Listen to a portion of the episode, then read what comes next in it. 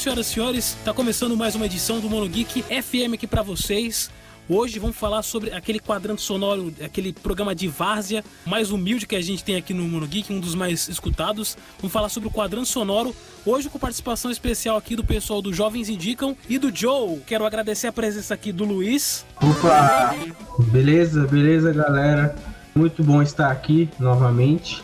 É, gostaria de agradecer ao Vandes pelo convite e é nóis, viu? Estamos aqui com ele também, o Miúdiga, também lá do Jovens Indicam. Seja bem-vindo, Miúdiga. Valeu, valeu, Miúdiga aqui. Valeu, galera. Estamos aqui com o Joe, lá do canal Leros. Salve, salve, pessoal. Último vídeo, ó, fica a indicação. O último vídeo lá do Joe, fazendo gameplay lá de Last of Us, lá, tomando uns sustos. e estamos aqui com o Vitor também. Boa noite aí, galera. 20 da rádio, participante. Praticamente membro aqui do, do Mono Geek, né? é nóis, é nóis. Vamos começar com o nosso quadrante sonoro que hoje tá chicante. Hoje estamos com cinco pessoas aqui, vamos fazer cinco indicações: filme, série, desenho, game e anime. Vamos começar por mim.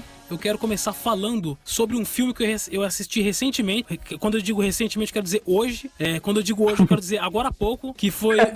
Eu atrasei a gravação por causa desse filme, cadeira. É. O, o, filme é um filme de, dos anos 90, né? É, fez muito sucesso com Bill Murray. Chama-se O Feitiço do Tempo. Foda! Esse filme é sensacional. É mais conhecido como O Dia da Marmota, né? Passou bastante na, na sessão da tarde, inclusive. É, é incrível. O lance do roteiro, o lance da, da, volta. Parece um pouco com Black Mirror, né? Lembra a ideia de Black Mirror, tal, de um futuro distópico com, com ou uma maldição ou um inferno que seja, né? Lembrei da série Lucifer, que ele fala que quando a pessoa fica num, numa rotatividade ali da, do que aconteceu com ela, como se fosse um inferno, né? Uhum. E esse filme é sensacional. Ele é um pouquinho arrastadinho, uh, ele, tem, ele tem aquele timing dos anos 80 e eu quero trazer aqui para como primeira música a música I Got You Baby, que é a música do filme, que é a música que toca toda manhã quando ele acorda e ele percebe que tá no mesmo dia, né?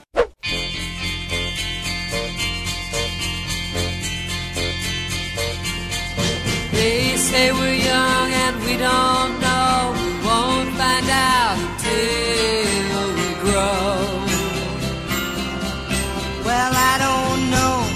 all that's true.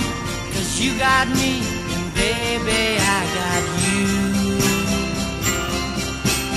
Babe, I got you, babe.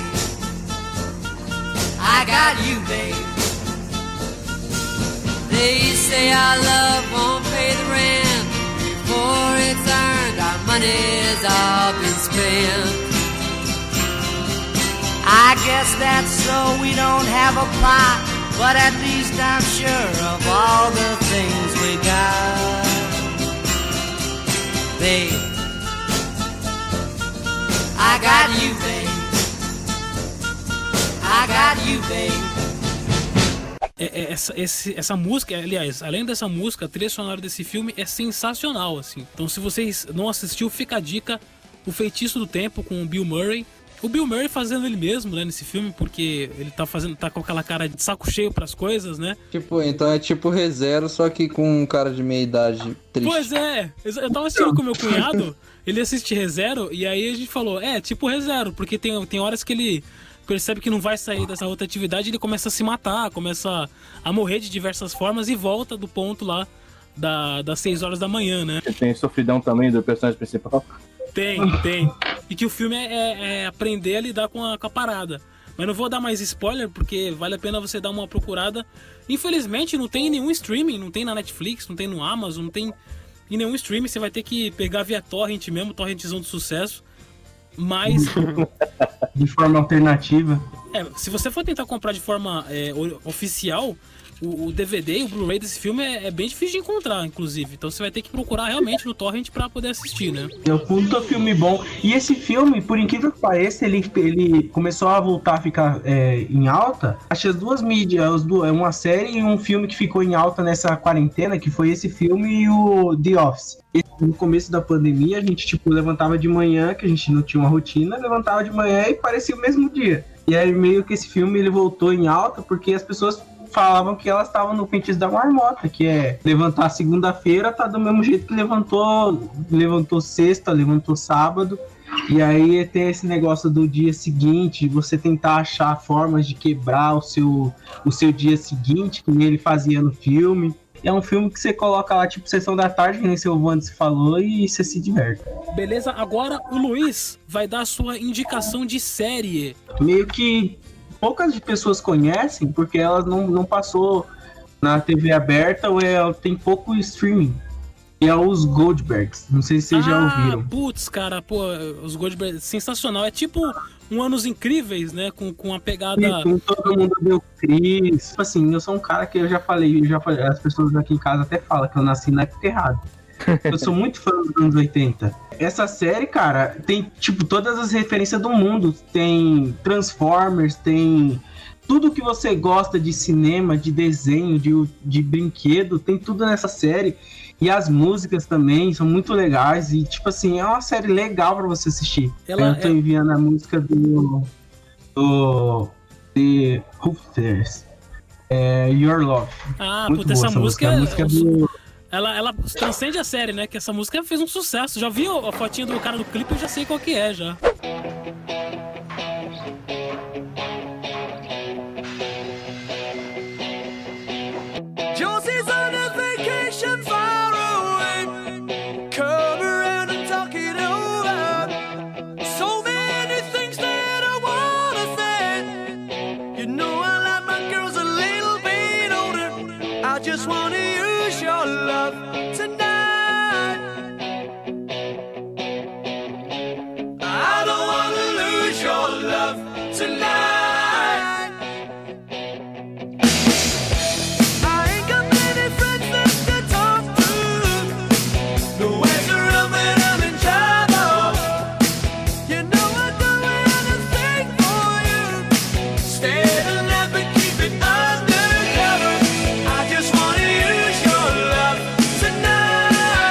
Inclusive, o, o cantor dessa banda ele morreu recentemente. Pô, putz. Isso eu já não sabia. É, Mais uma tragédia em 2020. O cara quebrou, a- o cara quebrou o bagulho. A música aqui em São Paulo passa sabia. direto na, na Alpha FM, que é uma rádio que tem aqui em São Paulo.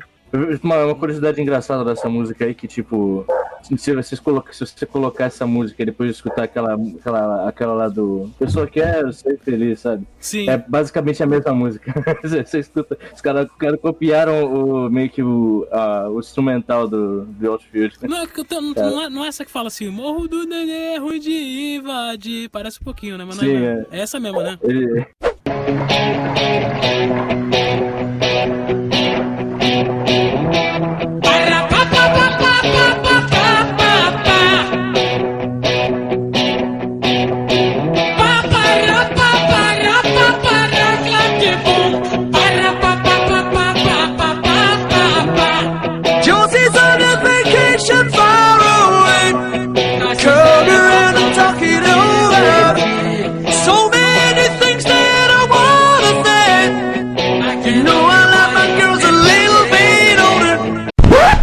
pegaram, eles pegaram o, meio que o, o ritmo da. Caraca, eu achei que era música. coisa da minha cabeça, bicho. Agora que você falou. É, faz bastante sentido mesmo. Ela não é mainstream, tipo, não é todo mundo que conhece ela, mas ela realmente tem essa pegada de comédia e é uma das poucas séries de comédia que, de hoje em dia que tem essa parada que, que é parecida com Todo Mundo Deu Cris. É sempre um narradorzinho falando lá e tal, e aí lembrando das histórias e tudo mais. Ela é total mainstream, assim, né? Era bem, era bem isso mesmo. E, tipo assim, eu praticamente eu assisto mais pelas referências mesmo. Porque tem muita referência, tem muita referência. Tem referência a Clube dos Cinco, tem referência ao. Tem um. Acho que um, um dos episódios é tipo. É uma homenagem ao John Hughes.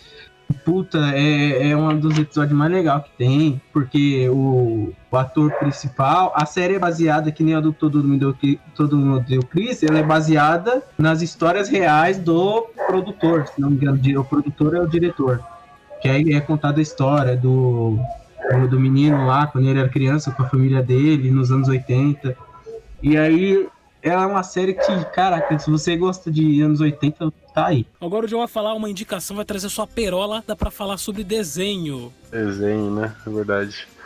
Ah, então, mano, um desenho que eu gosto muito, que eu gostei assim, foi da, da abertura, é o Aranha Verso, do Post Malone. Eu gosto muito. Bem o desenho bem futurista, acho muito bem legal.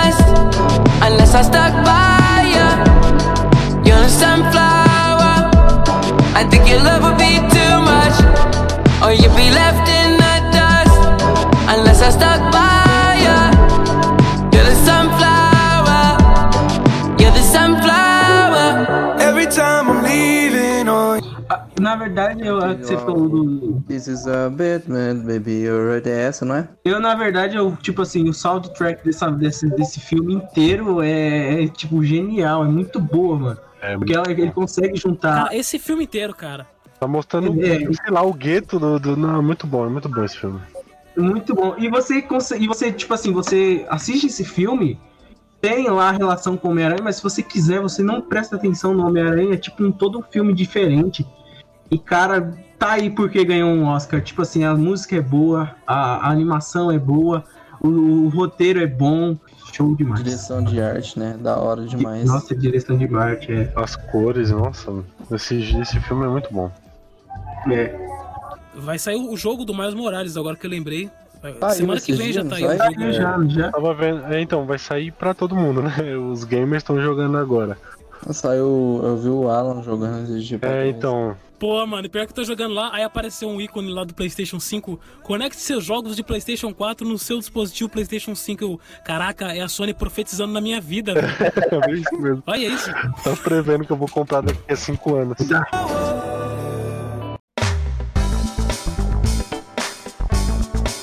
O Miúdiga vai trazer a sua indicação de games. Então, game eu fiquei em dúvida entre dois, mas aí eu do outro eu desisti porque eu achei que não- talvez não fossem as pessoas não fossem gostar muito do jogo porque é um jogo meio parado, mas eu decidi então escolher o outro segundo jogo que tava na, na minha lista que era Final Fantasy. E aí já é mais difícil de escolher a trilha sonora. A, a trilha sonora, tipo, Final Fantasy é pra quem não. É difícil não conhecer Final Fantasy, mas Final Fantasy é um jogo de RPG, né? Um RPG de RPG. Cada jogo da franquia tem uma história diferente, então você não precisa jogar desde o primeiro pra entender o que tá acontecendo. Meus preferidos, ô Miúdiga, é o 10, hein? O 10 e o, e o 6, Cara, que é o do Super Nintendo, lá que é o Final Fantasy 3, são meus preferidos. é o meu também. Eu, eu amo Final Fantasy X. E inclusive é, é o, o- a trilha que eu escolhi pra, pra esse podcast, que é do Final Fantasy X. Puta, eu acho quando começa a tocar essa trilha, é da hora porque, tipo, no jogo inteiro, tá tocando. Quando começa a batalha, toca a- o tema música de batalha, né? Só que quando você chega, vai chegando Sim. perto do final, toca essa música aí no mapa, lá que é quando tá chegando perto do, do chefão lá, começa a tocar essa música e começa a batalha e a música não para de tocar. Não começa o tema de batalha. Essa música Someday do Dream Will End continua tocando na batalha.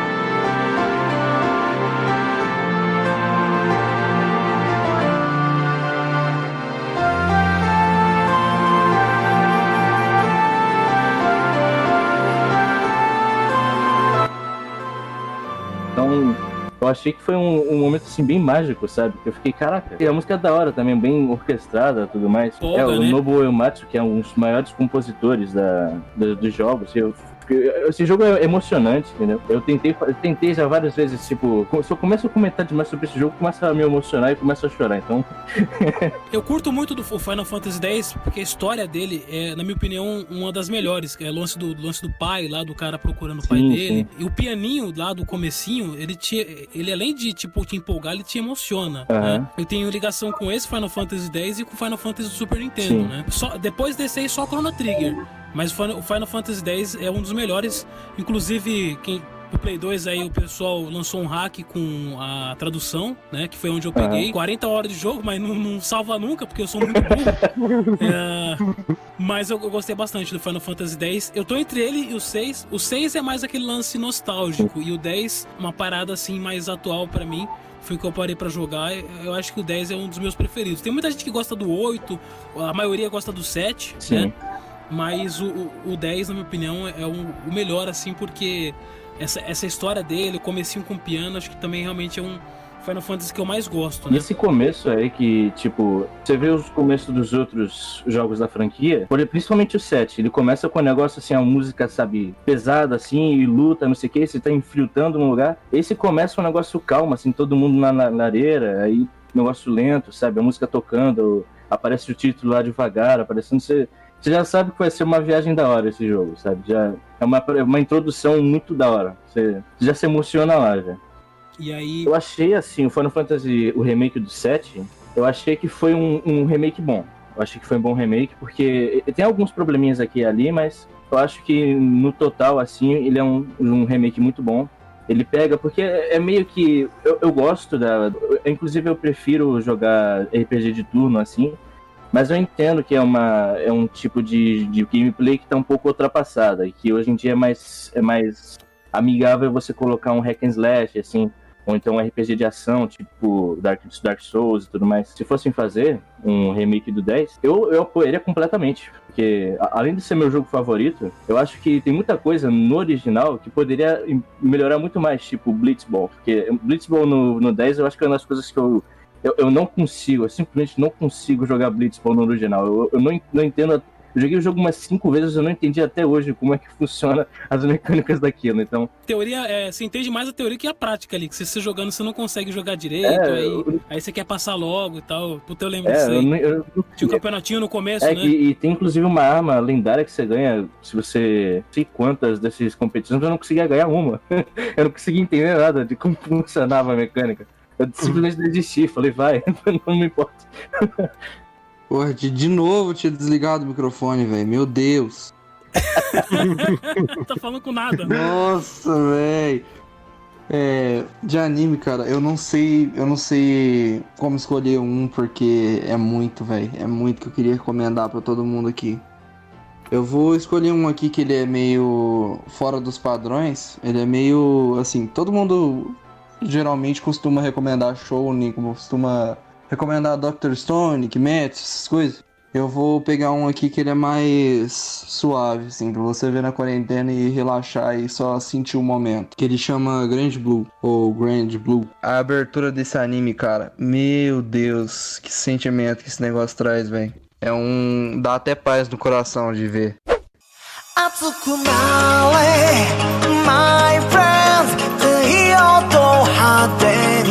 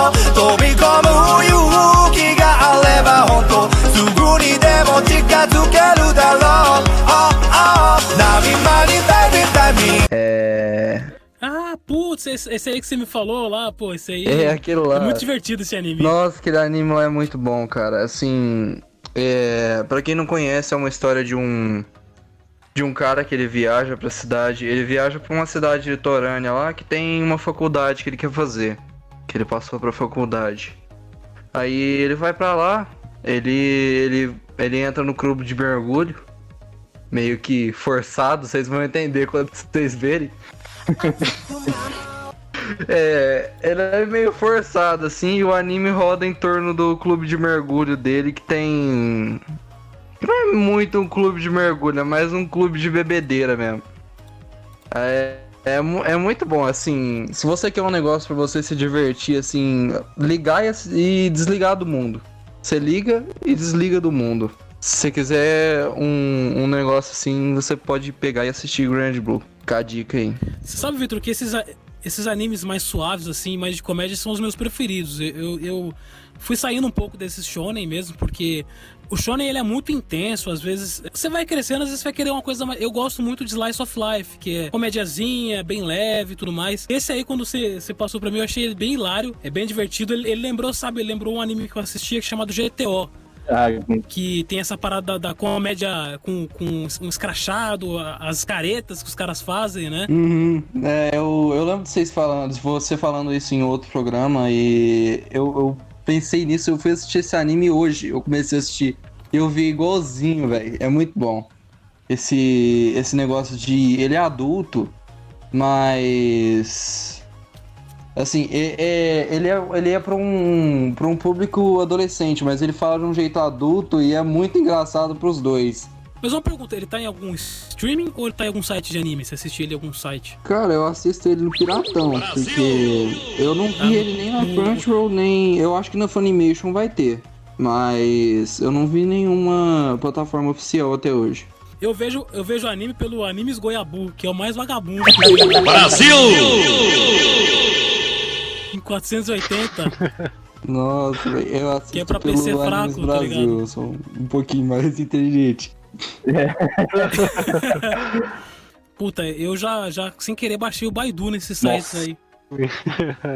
É, aparece aquele Google Chrome azul no seu negócio sem querer, assim. Nem vou falar, mano, nem vou falar nada que teve uma abertura de um programa que eu falei que eu baixei o Chromium. ah, sei. Cara, Mas vou dizer uma coisa pra você, viu? Agora, sem sacanagem, o Chromium é mais leve do que o Chrome. Porque o Chromium, eu abro ele e ele vai rapidão. Olha eu me entregando nas, nas aí. E o, o- E o Chrome, ele come o computador com farinha, assim, dependendo do. Se, se, o- se o seu computador for o computador da Xuxa igual o meu, ele come o computador com farinha, é, o tá ligado? Chrome, o Chrome ele é faminto por memória RAM. Ele, Eu uso É. o Opera GX, velho. Aí, eu também. o Opera é bom que você pode falar no WhatsApp também, Sim. né? O, o GX eu acho que dá pra limitar a memória, né? Alguma Sim, coisa ele, assim. ele tem limite de memória e você pode fazer meio que uma, uma limpeza, assim, pra. Eu não sei exatamente o que é essa limpeza, mas faz uma limpeza lá. Ó, nós fazendo propaganda aqui. Ópera, paga nós.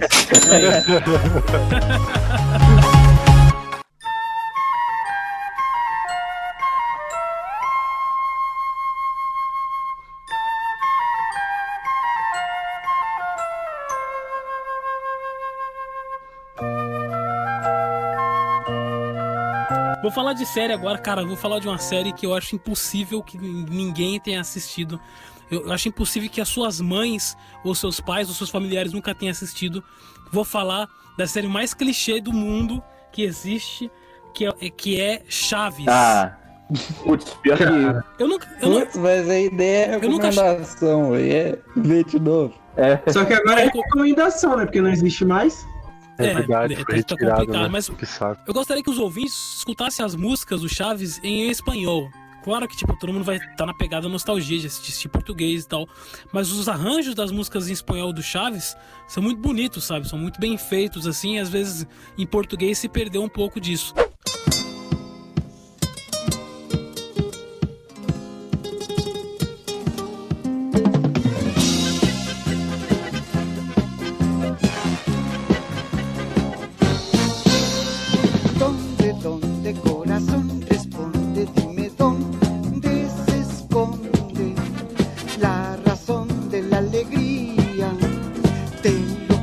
por favor. Dilo, dilo sin perder el hilo, dilo siempre tranquilo. La razón de la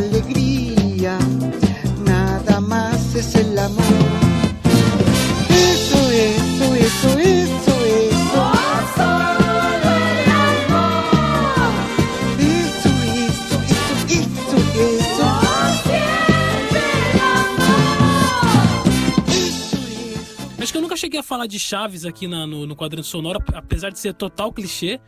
Mas é, foi fundamental assim na minha vida, a série e tudo mais. Eu já fui ver os atores aqui no Brasil, já participei do fórum, é, já, já conversei com, com todo mundo do meio CH. E Chaves fez um, um- fez um- uma parte muito importante da minha vida, assim. Ah, o Joe me conhece. A minha mãe faleceu quando eu tinha 11, 12 anos. E o Chaves tem aquele negócio do, do comfort place, né? Da- do, do lugar confortável ali, Sim. né? E pra mim foi fundamental na época quando, quando minha mãe faleceu, os meus colegas, os meus familiares e também algumas coisas de entretenimento que me ajudaram a, a melhorar aquela dor que eu tinha que eu tava passando naquele momento.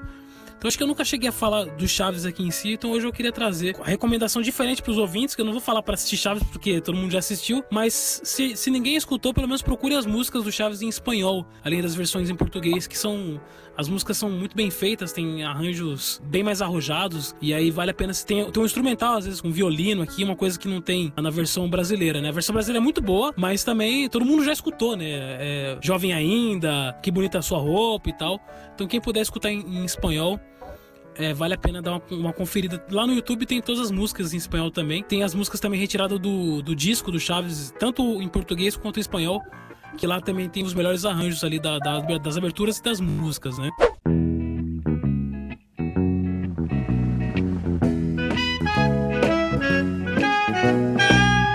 Qué bonita vecindad, qué bonita vecindad.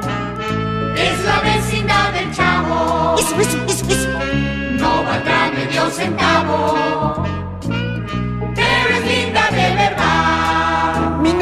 Tem muita gente que eu conheço que não gosta e tudo mais, mas mesmo assim, nesse período que a gente tá meio órfão de Chaves, né? Da televisão e dos canais, vale a pena dar uma conferida aí. Cara, é um negócio que eu nunca parei pra pensar. No, Assistir Chaves em espanhol. Foi no começo, eu acho, não sei se foi no começo da quarentena ou se foi. eu não sei, foi, eu tô meio perdido aqui na timeline que. Mas eu, eu lembro que eu fiz um. Tempo. É, basicamente.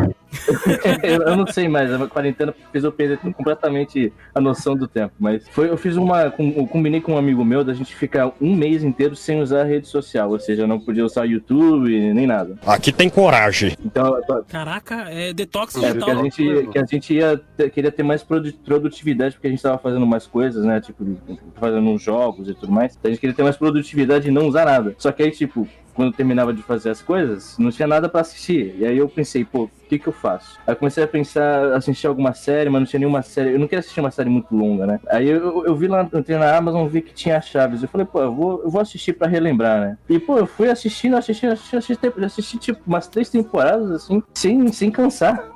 É, foi, é A uma gente série não sabia nem que era temporada. é, é uma série muito gostosa de assistir, sabe? Você você quer assistir mais e mais e mais. Com esse negócio que você falou da Amazon, eu também fiz isso um comecinho de tempo, mas foi com os personagens do X-Espírito em si. Tem o Clube do Chaves ali, A né? Amazon ela pegou todos os personagens e fez, tipo, uma série só com esses personagens. E, cara, é, um, é uns personagens que você não assistia, que se você assistir, é, é totalmente diferente do Chaves, do Chapolin, que são os mais famosos, mas são muito bons também. E tem uma coisa também que Chaves tem, que eu acho que tem duas coisas que acontecem comigo, que, tipo assim, se eu parar pra eu assistir esse bagulho 300 vezes, eu paro e dou risada, mano. Chaves Sim. e o pica-pau e o pica-pau biruta lá do Essa gente inventa cada coisa. Caraca, ele fala essa coisa.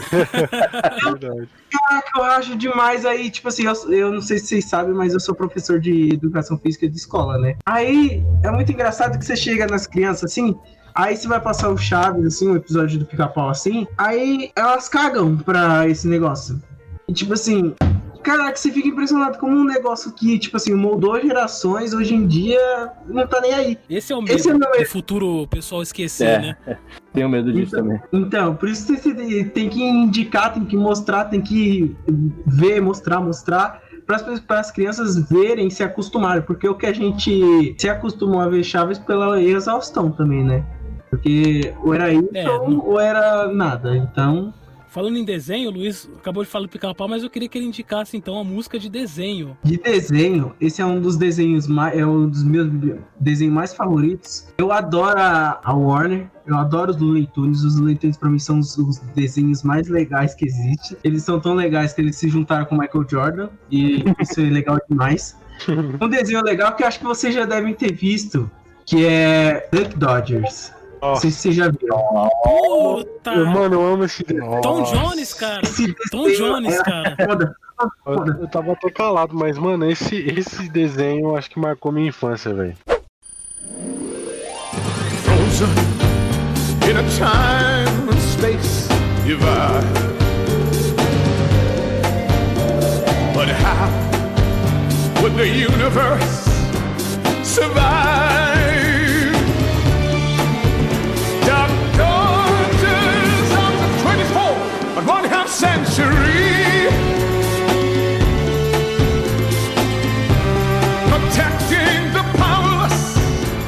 And the weak. Dark daughters, he's fighting tyranny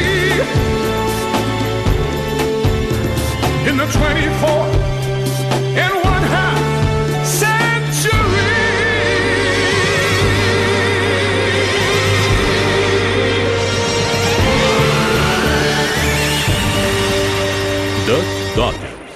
Ele tá louco. E é muito engraçado que ele é um desenho, se você parar pra pensar, mega adulto. Porque é, um desenho que, tipo assim, ele é meio que, se você parar pra pensar, ele é meio baseado naquele filme do, do Demolidor, do, do Stallone, sabe? O cara é congelado pra ir, vai pra um futuro, ele é descongelado, tipo, 30 anos depois. Porque ele é o policial mais top que existe, mais foda. O Duck Dodgers, não, tipo assim, o cara, o doutor lá, ele fala assim que ele vai ter que ser congelado, porque ele é o agente espacial mais da hora, só que não, ele só fazia cagada. E o único jeito de parar ele era congelando ele. Aí eles congelam o Duck Dodgers, só que aí, tipo assim, o cara esbarra lá no, no, nos botão lá e descongela o cara sem querer. É isso mesmo. E aí ele, ele acha que ele tá tipo, um ano acima, que ele é mó pica, e, e, na verdade não, ele só fazia merda e quem ajudava, quem consertava era o Gaguinho. A trilha sonora dele é muito da hora, porque eu sempre achei que era o Sidney Magal cantando, mas não era. Verdade. Verdade, eu eu não tinha nem parado pra pensar nisso.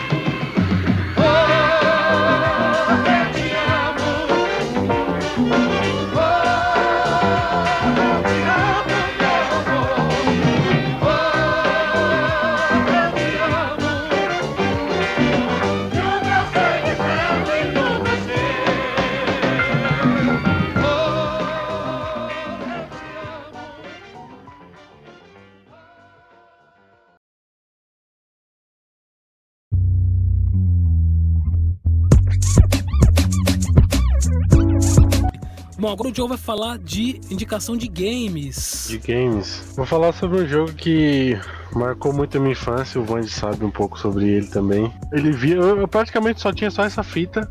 E sempre quando eu ia jogar, mano, era meu pai tava do meu lado e tal, era bem familiar o jogo. Eu já sei qual que é. Mario, Super Mario Bros. A abertura do Super Mario Bros. O Super Mario World do Super Isso. Nintendo?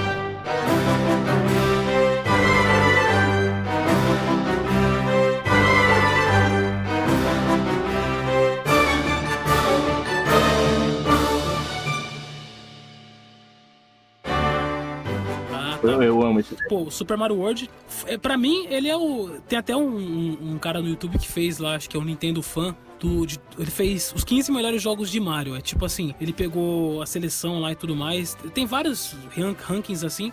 Mas o dele tem uma hora, é bem completo. E Super Mario World eu acho que é o jogo que simboliza o Super Nintendo, né? Sim. Ele, ele é, quando você fala em Super Nintendo, você, você começa com essa abertura do Nintendo aparecendo e o Mario correndo e tudo mais. Ele, ele simboliza aquela época do Super Nintendo. É né? verdade. É igual o Crash, né? Quando você fala em PlayStation, tipo PlayStation 2 ou PlayStation 1, era o Crash antigamente, né? Sim, sim. Pra grande maioria das pessoas, quando você fala em Super Nintendo, elas vão lembrar de Super Mario na hora, assim, né? Sim, verdade.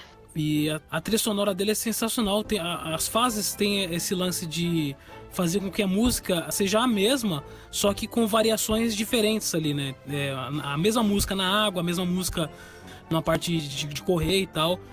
E o Super Mario World ele é a cara do Super Nintendo. Inclusive você falou, Joe, nesse momento, é, segunda-feira vai estrear um documentário na, data desse podcast, segunda-feira eu quero dizer 16 de novembro, vai estrear um documentário na HBO Max, se eu não me engano, sobre Console Wars, que é um um documentário baseado num livro para falar da guerra dos consoles, do Super Nintendo contra o Mega Drive, né? É, eu tenho esse livro da, da guerra dos consoles. O bom do livro é que ele não é um, um livro assim só de descrição. Eles romantizam como se fosse uma história é, única ali feita pro livro, só que baseada em fatos reais. fosse uma guerra mesmo, É, né? Isso, pegando o, o, Tom Kalinske, que é o presidente da SEGA, contra o presidente da Nintendo. Dia 16 agora vai estrear o Console Wars, é, vai ter legendado aí, tipo, daqui a pouco sai pra gente assistir legendado, que é, tem muita gente esperando, né? Só não, saí, não sa- não sabia que ia sa- sair depois dessa pandemia, né? E era uma guerra mesmo antigamente. Ah, É, eu tinha- acho que até hoje, hoje do- ainda tem. Que é o Xbox e o, e o, Play, e o Play, né? É, eu essa que guerra- tem. É, né? A Sega guerra é resiste ao forte. Saturn pressionou, né? Ela era Sega Nintendo, agora virou Xbox e Playstation. Sim, sim. E a Nintendo é a, alternativa dos É, dois. né? então. Tá tipo ali no meio. Ali. Tipo, é, fica entre os dois ali, bem tipo pequenininho, os dois gigantes e eles pequenininhos. Eu não, eu não cheguei a ter um Super Nintendo quando era criança, porque eu, não cheguei a ter tipo um console assim. Eu fui ter console mais pra frente. Aí eu tinha que jogar tudo em emulador, né? Aí, mas aí eu peguei Emulador de mais pra sucesso. frente, eu peguei um, um amigo meu me deu o Game Boy dele. E aí ele já vinha com o, a adaptação Super Mario World, né? Até hoje eu tenho esse, É, do Advanced, né? Puta, sensacional essa Eu ainda adaptação. tenho o Game Boy com, com, com Super Mario World. Sempre que eu vou pra algum lugar que eu sei que vai demorar pra, tipo, eu ser atendido, vai dentista, não sei o que, eu sempre eu levo o Game Boy lá pra jogar Super Mario World enquanto não- eu não sou atendido. Eu sempre levo, é. Então, A, a melhor versão dele, inclusive, na minha opinião. A melhor versão do Super Mario World é essa do, do Advanced, porque ela é completa, né? Ela tem, ela tem a distinção do personagem ali, do Luigi com o Mario, e ela tem algumas coisas que foram feitas só pra ela, né? sim, ela, eu acho da hora que, tipo, o, além de- dessa distinção, né, eu acho com... Que eu, é eu não sei porque eu não, eu não tive o, o console, né, mas pelo computador eu, ficava assim, pra jogar, parecia meio travado o personagem, não sei o que, aí no Game Boy ele é mais, parece mais fluido, não sei. mais fluida. É é bem bonita essa versão do Game Boy. Ah, tem aquela versão também do Super Mario World pra, na fita do Super Mario All Stars, que eles também mudam o Luigi, mas o Luigi ele não fica tão bom quanto a versão do Advanced, porque no, no- do Advanced, além dele ter mudado a estética, ele mudou o peso do personagem. É. Então no Advanced ele é mais leve, por exemplo. No, no Super Mario Bros. All Stars ele é diferente, ele é um pouco mais magro, mas a estética dele ali quando você tá jogando com ele, quer dizer, a mecânica é a mesma do Uhum. Mario. Já no Advanced ele tem o lance de ser um pouco mais leve, né? É, pa- parece que tava meio que na lua, assim, né, o personagem. Bom, ô Joe, essa música aí de abertura, inclusive, tem um instrumental dela no YouTube sensacional, viu? Da, da orquestra Eu, eu ela. vi, eu vi, quando eu tava procurando, eu vi a, a- a- o instrumental. É muito bonito mesmo. Bem legal. Desse, desse jogo eu gosto bastante da música do mestre, tá ligado? Que é aquela. É, tan, tan, tan, tan. É. A do mestre é Quando sensacional. ele tá jogando os foguinhos, nossa, muito bom, mano.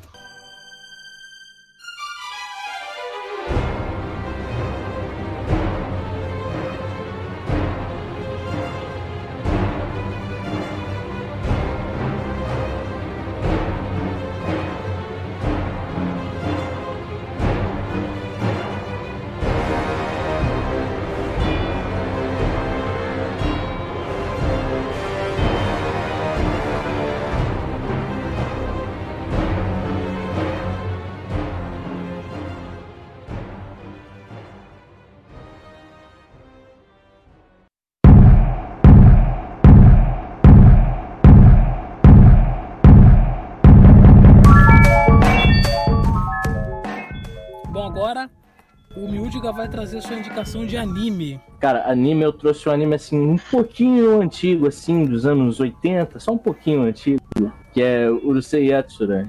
Mas o- A, a escritora desse mangá é a mesma escritora de Inuyasha e Namamei. Então, é, Ah, é- foi um dos primeiros, assim. puta, esqueci o nome É, dela. Rumiko Takahashi. Ela escreveu o Isso. Setsura, o Inuyasha e Namamei. O Setsura é um daqueles animes meio que ele iniciou aqueles esse trend de comédia romântica assim, de um personagem que vem do, do espaço e aí encontra o personagem principal e aí ele aí quer se casar com o personagem principal, mas o personagem principal não tá nem aí pra ela, sabe?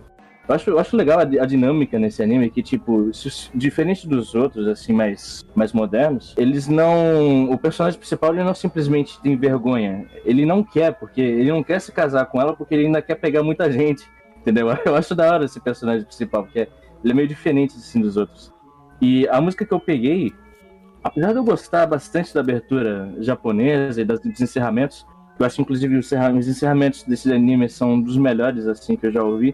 A abertura que eu peguei, na verdade, é a abertura italiana.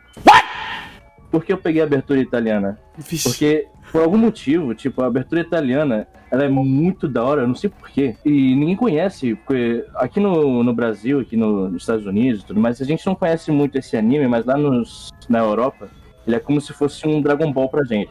É, lá na Europa todo mundo conhece. Essa abertura, tipo, ela ficou, começou a ficar famosa recentemente, essa abertura italiana. Só que ninguém nem consegue encontrar quem foi que escreveu essa abertura, tipo, quem é que canta essa abertura. Um cara, inclusive, colocou no próprio canal dele pra ver se ele tomava copyright, mas ninguém deu copyright nessa música. Então, ninguém consegue descobrir, ninguém consegue descobrir o, o autor dessa música. Todo mundo quer descobrir, mas não, não consegue.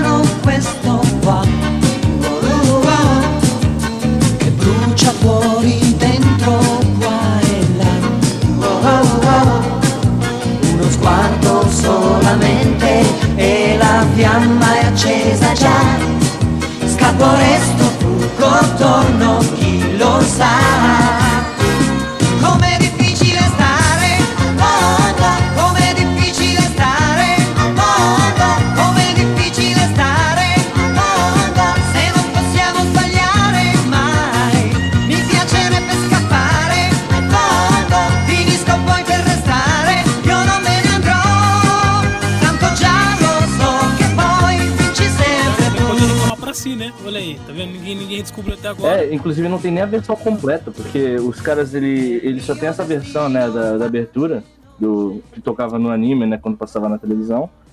Mas não, não tem nem a versão completa. Se você for procurar, vai aparecer uma versão completa lá, mas é feito por fã. Tá aí uma- um anime que eu jamais pensaria ah, em trazer. Mano, realmente, tipo, um- uma indicação aqui totalmente nova, porque é, esse, esse anime eu lembro dele por causa de imagem, né, e tudo mais. Eu, eu sou fã da, do Rama Meio, inclusive. Cara, eu tipo, eu comecei a assistir porque eu, eu lembro que eu tinha. Eu, eu tinha. Eu assisti a Inuyasha quando era criança, né? E, e Rama, Rama e Inuyasha tá uns candidatos entre os primeiros, talvez, que eu tenha assistido. Que eu não lembro exatamente qual vai ser o primeiro que eu assisti anime, né? Porque eu, é, a minha memória é muito fraca de quando eu era criança. Eu não vou lembrar, mas era um. Era ou esses dois ou Tente Muyo. Era um desses três que, que eu assisti primeiro. O, o Rama eu tive que ter paciência, por quê? Porque o Rama, ele começa a ficar um pouco, não repetitivo, mas ele é meio procedural, Sim. né? Que são histórias que você não precisa acompanhar episódio por episódio, Sim. né? Mas, É, ele começa a ficar meio porque parado. você é muito parecido, Aí né? começa a ficar meio parado assim pro final. E tipo, você você vai, você vai, você vai assistir, vai continuar assistindo, porque senão eu nem, eu nem conto o que acontece. O- velho da, da que rouba as calcinhas lá, eu- no começo eu gostava dele pra caramba, depois ele vira um personagem insuportável. Ah, não, nossa, esse personagem, Do- tipo, do- eu, eu gostava dele, mas nossa, ele começou a ficar irritante demais. Eu só queria que ele cortasse ele da, da história direto. direto. Não- Não, e o pior é que eles dão mais atenção pra ele depois de um tempo lá, e aí por isso que eu larguei, porque fica muito episódio baseado nele, assim, e aí acho que o japonês gosta, né? E aí foi um dos motivos de eu ter desistido do anime.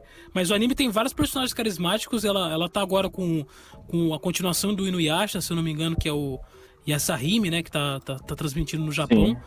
E o Inuyasha fez muito sucesso, né? Mas o Inuyasha tem aquela pegada que sai um pouco da comédia romântica, né? Mais um shonen, assim, e tal. É, é uma diferença E- que ela fez, assim. Eu acho que foi o que ma- que mais fez sucesso também com o mangá e tudo mais, né? Sim, sim. Você fez lembrar de Rama, também tem um. Fica a indicação de um jogo do Super Nintendo do Rama de luta que é bem legal também. Ah, eu conheço esse jogo. Eu, eu jogava bastante em emulador também. Bom, vamos lá. Agora o Vitor vai trazer sua indicação de filme. Filme foi difícil, foi difícil de escolher também, porque eu eu penso muito em fazer em, em trazer um bagulho assim que eu sei que todo mundo vai gostar. E esse daqui mais um que eu acho que ninguém daqui conhece, mas chama, eu vou falar o título dele em português e em inglês, porque em alguns lugares você vai achar em português e em alguns você vai achar em inglês. O Grande Showman ou The Greatest Showman. E a música é O Grande Show ou The Greatest Show. Pô, é do Hugh Jackman? É, é. Eu acho que é o único Cara, filme é filme musical cara. que eu consigo assistir sem querer pular de um prédio.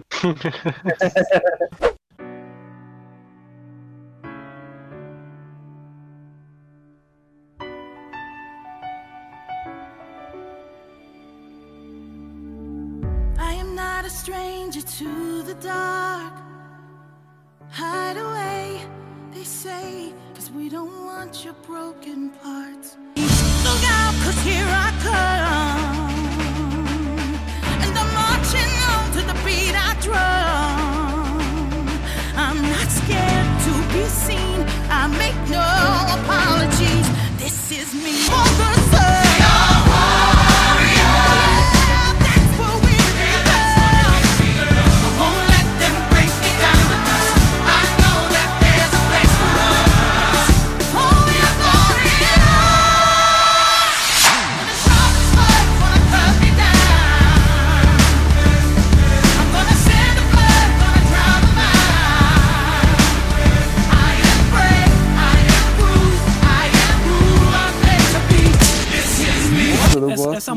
Foi É sensacional. maravilhoso essa música, cara. Maravilhoso esse filme. Esse filme é maravilhoso, cara. Tem outra música também que chama A Million Dreams. Nossa senhora. Every night I lie in bed, the brightest colors fill my head.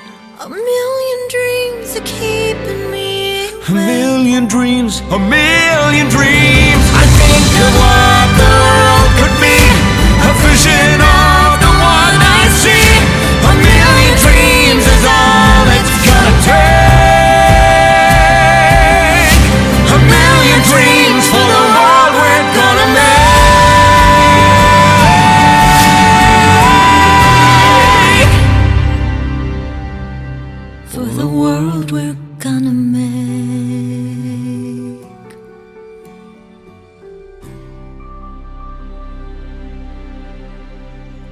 arrepio toda vez que eu vejo, velho. A moral mesmo. É do, do filme do, do, do cara do circo, ele, ele, ele é demitido lá e ele começa a abrir um circo na cidade com todo tipo de, de pessoas que têm diferenças, né? E, e aí, esse filme fez um sucesso, principalmente a música tema do filme, que é This Is Me, ah, por conta de, de libertação, de você ah, não ficar muito pensando no julgamento das pessoas e ser o que você é, né? Ah, esse filme, ele- o Hugh Jackman, ele vem de uma parada desses filmes de musical. O meu, o meu filme preferido do Hugh Jackman é o Os Miseráveis, né? É, que veio, muito bom se não me engano, são uns dois filmes antes, antes desse. Nos Miseráveis, ele faz. Ele grava o filme sem, eh, sem ser playback, sabe? Sem ser ah, dublando, no caso, né? Ou então cantando e eles colocam a música de estúdio depois. Ah, e aí eles gravaram ali na cena mesmo. Eu não sei se foi o caso desse filme, do The Greatest, The Greatest É Showman. que ele começa. Mas- É, é tipo assim, é, já viu o The Walking Dead, aquela cena lá da, da prisão, que começa cantando no, no normalzinho e depois os caras vão abaixando a voz do, do gravado e vai colocando de estúdio. É tipo isso. Na época, eu lembro de um vídeo do YouTube que o Hugh Jackman tava com um problema na garganta e mesmo assim ele cantou lá no- nos bastidores lá e, e mandou super bem, né? Nossa, o cara canta demais, velho. É o, é o famoso mão da porra, É, né? é, o pessoal famoso. fala. Ele apresentou, ele apresentou um Oscar, tipo assim, como se fosse um musical. E, foi, e hoje, hoje em dia é uma das melhores, é, como que se diz, apresentações de musical ou de Oscar. É, ficar entre ele e o, aquele maluco que fez três vezes lá, que eu não lembro o nome, mas ele foi o mais marcante. Por conta dessa veia, como que se diz? Ah, desse desse show que o cara, o cara leva o show, né? E aí é. O cara é sensacional. Tem um carisma inacreditável, o Hugh Jackman. Ah, ele ganhou o prêmio Tony também, que é um, o maior prêmio do teatro é, da Broadway, né? E que, que puta, ele manda super bem tanto no- nos filmes quanto no, no cinema. É, esse filme, o The Great, The Great Showsman, o Grande Show, é, ele fez um, um certo sucesso no mundo, né? Ah, mas parece que aqui no Brasil ele não fez aquele sucesso esperado, né? Acho que o pessoal não gosta muito de musical, né? Não, eu, eu vi ele, eu vou, eu vou te dizer aqui, eu vi ele em 2015, 2016, eu lembro que ele era lançamento na época. É, eu vi ele comprando DVD da, ban- da banquinha de jornal. então, assim, eu não vi ele nenhum, nenhum streaming até hoje, então eu não sei se ele fez muito sucesso não, cara. Porque que nem eu disse, eu acho que ninguém Olha- daqui ia conhecer ele. Pô, vale a pena pegar esse e pega Os Miseráveis, que é a obra do Vitor Hugo que eu mais gosto. Também muita gente não gostou dos Miseráveis, né? E assim, o musical é assim, ou você gosta ou você odeia. Exato. É, o máximo que as pessoas podem aturar é, é musical em filme da Disney, porque a grande maioria gosta é, de filmes de, de infantis com musical, mas as pessoas não gostam muito de musical em filme, né? E eu gosto bastante, inclusive até em série, né? Por exemplo, tem uma série que é uma série musical que se chama The Crazy Ex-Girlfriend, que é uma série que também é, é só todos os episódios tem um musicalzinho ali no meio, né? Glee também e tal. E o musical tem isso, ou você gosta ou você odeia. E no Brasil parece que o público brasileiro não tem muito esse apreço pelos musicais, né? O pessoal perde muito com isso, porque é um filme que enriquece. A música, ela mexe muito com o espectador, né?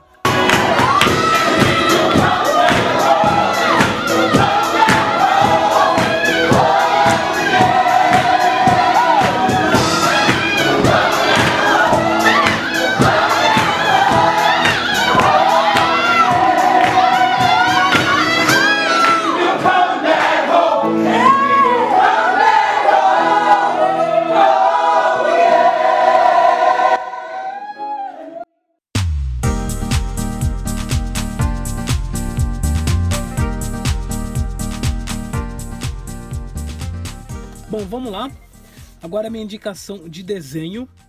E eu quero trazer um desenho aqui de qual. Eu vou, vou fazer aquela. Vou quebrar a regra de novo. Falar assim, ah, mas antigamente era melhor, mas é melhor. Tô falando do DuckTales, que é um dos desenhos que eu aprendi a gostar depois de muitos anos. É Que eu, que eu peguei o DVD e tem até o, o encadernado aqui do quadrinho do DuckTales. E é um dos desenhos animados ali da época da Disney. Aliás, a primeira série animada da Disney pro, pro, pro, pra televisão, né? Porque ah, antes, antes os desenhos eles não tinham esse lance de ser série pra televisão. O DuckTales foi o primeiro desenho da Disney a, a, a ser direto pra TV e a abertura dele é muito nostálgica. Nos estúdios de Walt Disney, Aí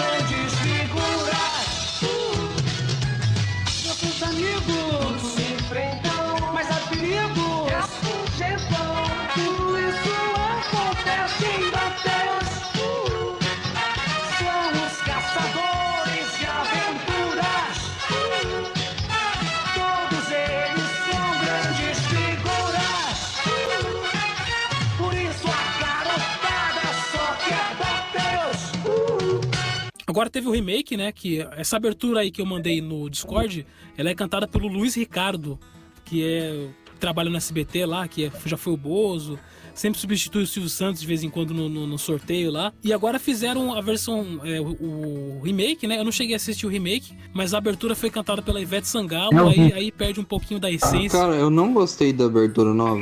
Eu, pra mim ficou meio, meio estranho, porque eles, é, eles tentaram pegar a abertura velha e mixar com uma coisa nova e ficou meio estranho. Às vezes mantém a tradução do antigo, da abertura antiga, que é o que o pessoal mais velho escu- voltou a pegar certinho a musiquinha, que é a letra do Aí vem um furacão.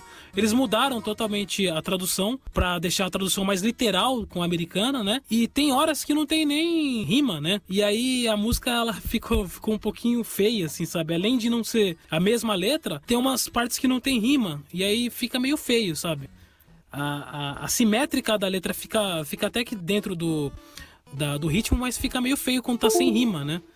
E aí, e aí foi uma das coisas que fez eu não gostar muito da abertura. O desenho até que é legal, sim, ele, tem, ele é um pouco mais dinâmico, porque os desenhos hoje em dia são mais dinâmicos, né? Mas é claro que eu prefiro o antigo, porque ele tem toda a essência do, do- dos desenhos antigos da Disney e do comecinho ali do Disney Cruise também, né? Cara, eu nunca vi o desenho antigo, de falar assim. Eu assisti quero o antigo, ver um né? dia, mas eu não, eu não consigo pesquisar no- na internet. A Disney, tipo, eu tenho um probleminha com a, com a empresa, né? Eu nunca, tipo, quando eu era criança, eu não assistia os desenhos, né? Então eu acabei não criando uma afinidade com ela. Aí foi passando o tempo assim, eu fui. Eu comecei pesquisando umas coisas sobre. Pesquisando, não, fui começando a. Eu eu vi umas informações sobre ela que eu comecei a ficar meio. Hum, não gosto muito dessa empresa, né? E hoje em dia, tipo, eu sou meio que um. Um cara que odeia a Disney. Eu, eu não. Não consigo, eu não consigo apoiar muito as coisas que elas fazem. Então, a gente tava até com... Então, a gente tava até conversando sobre isso, porque a Disney, não sei se vocês já notaram que a Disney tá fazendo propaganda do Disney Plus usando o Mandalorian, né? Só que ela tá usando o Mandalorian, que eu até fiquei bravo, porque ela tá usando o Mandalorian, até fugindo um pouco do assunto. A segunda temporada ela tá fazendo, tipo, ela tá pegando e jogando assim spoilers da segunda temporada, que nem o Spoiler. É, eu vi, eu o vi essa parada, eu falei, mano. É como se ela admitisse que a gente assistiu a primeira temporada de forma pirata. Então ela falou, Mas "Puta, é mesmo." convenhamos, Então, todo mundo assistiu de forma pirata. Não, mas ela como empresa, ela deveria falar, pô, vocês vão ter que ser, eu vou fazer propaganda, mas não fazendo tanto spoiler, jogando Baby Yoda, jogando o negócio. Porque vai que um cara, um cara, a gente não, né, mas vai que um cara, sei lá, fala assim, eu vou assistir só quando chegar. Tem maluco pra tudo, né? Aí é Disney. Torrent, Torrent Plus. Então. Torrent Plus do sucesso. Ô, É, Ô, Vandes, eu não lembro, eu não sei se você já deu essa notícia no, no, no News, mas a Disney tá fazendo a parceria pra você ter o, o Globoplay junto, né? Globoplay. Sim. Então. é. O que é, se você parar e colocar na matemática, dá quase a mesma coisa, só que tipo parece uma coisa super econômica, né? Uhum. E aí se você eu, eu, eu fiz isso, aí você vai pegar a assinatura do Globoplay e, e junto com o Disney e tipo tem um desconto assim de 3 reais, sabe? E aí eles estão fazendo como se fosse um puta de um desconto assim, sabe? Uhum. Mas então, é porque eles estão tentando, não sei se isso é real, mas eles vão fazer que nem The Boys foi com a SBT. E passar a primeira temporada na, na Globo na TV aberta. Puta, você- o The Boys do SBT, eu não assisti ainda, mas eu- tem, tem Jequiti? Se não tiver Jequiti, Pior que não tem, mano. Eu assisti também. Não aparece nada, né? Puta, tinha que ter Jequiti, mano. Puta, ia- Ia dar uma marca queria, do queria muito que SBT, né? tivesse The Boys. É. Agora o Luiz vai trazer a sua indicação de games. Então, de games, eu, eu então, eu não sou muito dos, dos games mesmo. Mas tem um game que eu só. Eu, eu- essa música que eu vou mandar aí, ela é praticamente. Você não precisa nem jogar o jogo. Pra mim, na minha, na minha opinião, eu coloco o game, essa é a primeira música da primeira tela de início, pra você apertar início. E não me dá vontade de apertar início, se, sem, não dá vontade de começar o jogo. Porque é tanta coisa, informação legal que tá acontecendo na sua cara, que você fica, o que que tá acontecendo? E tipo assim, é uma imagem bonita com... é, eu tô falando de Dragon Age Inqu- Inquisition.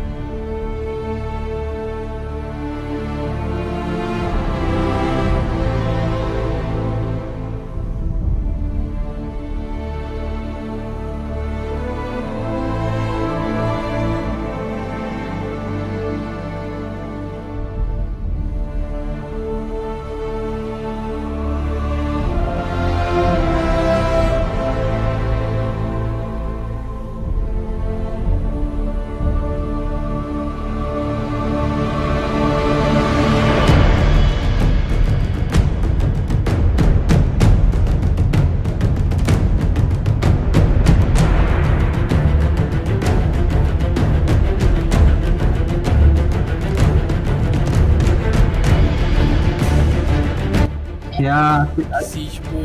é a terceira, o terceiro filme, o filme, é o terceiro game da, da, da trilogia Dragon Age. E cara, é a cena de início é tipo uma fileira de, de exército com essa música tocando e tipo as, é, as, a- as árvores balançando e caindo as folhas e tipo é uma, tipo uma obra de arte só na, na tela de início. Você, cara, na minha opinião, eu não, não sinto vontade de apertar o, o start pra começar, porque eu fico prestando atenção nos mínimos detalhes desse negócio, tipo, como se fosse uma, realmente uma obra de arte. E é um jogo também que, quando você aperta o start, você fica impressionado. Que pra mim foi o primeiro jogo de mundo aberto que eu joguei na minha vida. E cara, eu perdi muito tempo nesse jogo. E eu acho que eu nem terminei ele até agora. Porque é muita coisa. Tenho que ver ele. Esse eu nunca joguei mesmo, cara. Eu já ouvi falar muito de Dragon Age, mas nunca cheguei a, a jogar ele. Sempre confundo com Dark Souls e tudo mais, né? É, eu comprei esse jogo por engano. Porque eu pensei que eu ia comprar aquele jogo do, do Senhor dos Anéis, que é o Shadow of. É Shadow? Não. Shadow of, of Mirror. Shadow of Mirrors? Alguma coisa assim. Não, é Mordor. Shadow of Mordor. Of Mordor, é isso. Mordor. É, da Terra-média. Eu ia comprar aquele jogo. Só que aí, é, na verdade eu ia comprar, eu cheguei, só que aí eu vi que tava o nome, era outro nome, outro jogo. Só que aí eu, cara, eu falei assim, eu vou devolver, eu comprei pela Amazon. Eu falei assim, eu vou devolver, vai demorar uma cota. Vai pra lá, vai pra cá, eu não vou pagar de novo. E na verdade eu Ainda se fosse na banquinha, É. né? Ainda se fosse na banquinha, É né? eu- Você podia devolver. plano de Play 2 que eu pagava 3 conto, que eu ainda dava aquele migué, que eu jogava uma- em dois dias e falava depois que tava zoado. Aí, aí eu podia devolver, mas não, aí eu ia ter que embalar, passar um negócio no correio, mandar pra não sei quem que. Então, eu não ia fazer todo esse trampo. Aí eu fui ver, fui entender a história do jogo, e aí, caraca, eu fiquei impressionado como é um jogo, tipo assim, bonito. Ele ganhou o prêmio do Game of the Year de 2014 por ser, tipo, um game, um game foda, foda, foda de verdade. E é uma indicação A trilha legal. sonora orquestrada também, né? É, orquestrada, por isso, por isso que me deu uma, dá uma vontade de assistir de orquestra sinfônica, das músicas, e eu, eu, eu gosto dessa parte. Me trouxe muito com esse negócio. Quando é orquestrado assim é bem legal, mesmo que dá, parece que dá uma emoção a mais no jogo, né? Eu gosto de orquestra, do Enzo Morricone, uma dos meus melhores, da minhas, da minha, das minhas ma- maiores, eh, como fala, músicas mesmo, de, de, de trilha sonora. The Witcher também é ba- bastante bom. Eu vou, vou pegar pra ver esse Dragon Age. Nunca- o nome é sempre familiar, mas eu nunca cheguei a jogar ele em si, né? Bom, agora o quem vai trazer a nossa indicação é o Joe, vai falar de anime. Anime. A mini. Sou meio. Sou meio pra trás um pouco de anime, porque eu, eu- eu assistia mais anime quando eu era mais jovem, né? Quando, quando eu ia na sua casa, né? Vou trazer um, um anime bem atual, que eu, gosto, eu gostei bastante, que eu assisti com meu irmão. É One Punch Man.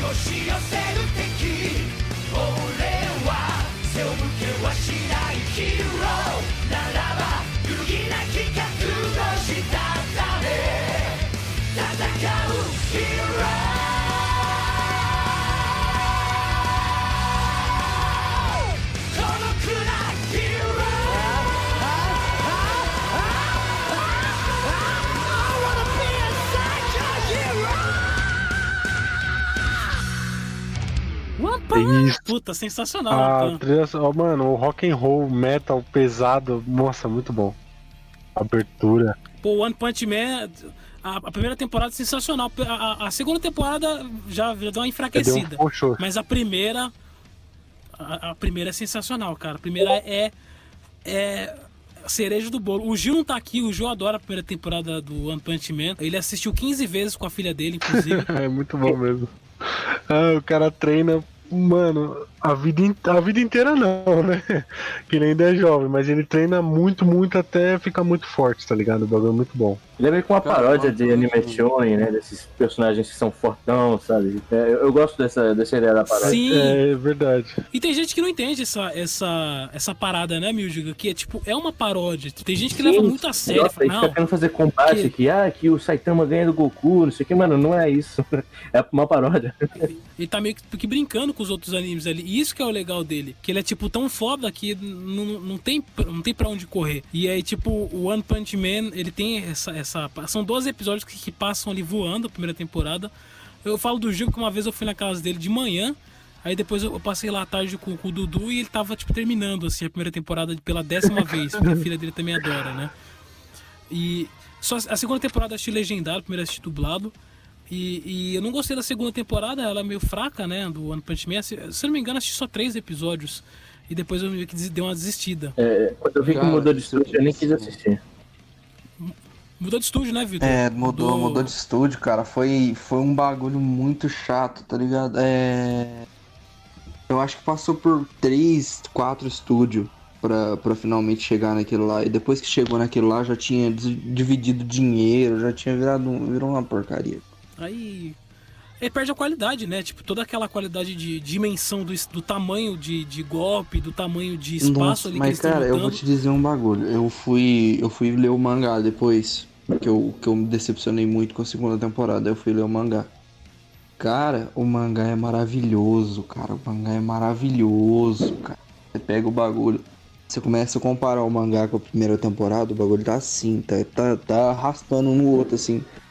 Aí você pega com a segunda temporada e você fala, que, o que que eles fizeram? É tipo Berserk, pra quem não conhece Berserk. É. A Berserk. Berserk é maravilhoso. Eu lembro. Só que eu assisti Berserk dos anos 90, eu não assisti esse. Nossa, esse novo ficou horroroso. Eu assisti, os Horroroso. dois. eu assisti o original e o remake. O remake eu não, eu não consegui. Eu, eu não consegui. Eu assisti, eu assisti assim, doendo os olhos a primeira temporada. Eu assisti 5 minutos e desisti. É, não, não dá, é muito, é muito tosco a animação, tipo. é, foi muito uma ideia muito ruim deles de darem. Porque é Berserk, né? Você tem que dar pra um estúdio, tipo Madhouse, sabe? Ou então um, um estúdio que tenha dinheiro. Sim. Cada pra um estúdio. Que tenha dinheiro e que tenha liberdade Cara, também. mas né? o, o estúdio, o estúdio era bom. O problema é que eu fui ver depois esses dias pra trás, porque eu comecei a ler o mangá de novo. E por causa que vai ter um negócio aí do recomeço. E os caras tava, os cara fizeram um bagulho assim, tava, tava um querendo fazer em 3D pra reproduzir os detalhes certinho, outro queria fazer em 2D, outro queria fazer em 3D. Aí ficou uma briga, eles tiveram um ano e meio de produção, ficou um ano produzindo, ficou briga. Ficou briga, aí eles tiveram meio ano e eles reduziram ao máximo tudo pra caber, pra renderizar tudo no último segundo pra eles mandar. É, Tá ligado? é, o estúdio, esse estúdio que, tipo, tava acostumado a fazer animes tipo Take You, que eu acho que não devem conhecer, mas que criou um anime que tem duração de dois minutos por episódio, então é, é, eles não tinham, não tem muita experiência na, na época, né, pra fazer um negócio mais longo, assim, então eu achei que foi meio que uma escolha meio errada de estúdio aí. Não sei como é que foi a- o Attack on Titan que mudou lá do estúdio Mapa, né? Eu não assisti a última temporada. Ah, não vai sair. mas eu espero que eles mantenham a qualidade do Attack on Titan, né? Nossa, ou se os caras se os cara quebrar Attack on Titan, eu acho que vai ser vai ser assim, vai quebrar a internet junto. É, eu, o mapa eu até confio, assim, porque ele. Até em questão de 3D, tem aquele Dororedoro, que ele até que é um, um CGI decente, assim, eu até confio assim um pouquinho no, no trabalho deles. Não, mas não quero botar também aquela, aquela fé, né? Porque senão eu posso acabar me decepcionando.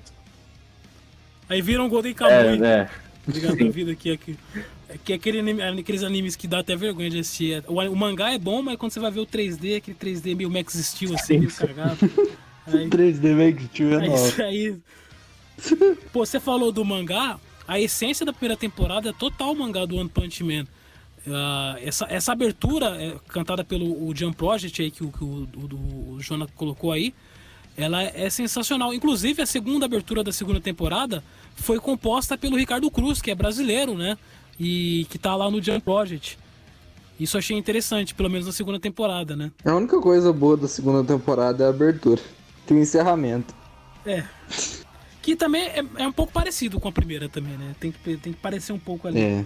A, a, a, O, a a estética. abertura. A estética. Bom, vamos lá. E, o- e o Music vai falar de filme agora. Vai trazer sua perola filmística aí. Cara, quem me conhece sabe que eu gosto de terror, mas eu quis fazer um negócio diferente aqui, pra não ficar só terror, terror, terror. Eu decidi falar de um outro filme sobre que tem um compositor que é um dos maiores compositores do cinema, que é o Ennio Morricone, né?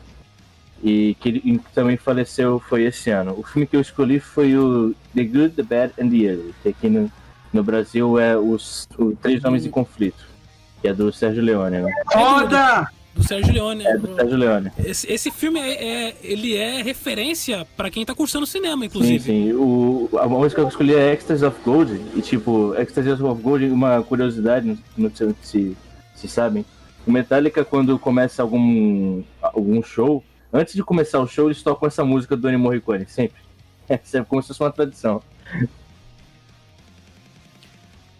É como, como se fosse uma oferenda. Sim, sim. É melhor as coisas, né? Como se fosse uma oferenda que é pra abençoar o show, Sim, tá que pra, pra dar tudo certo no show.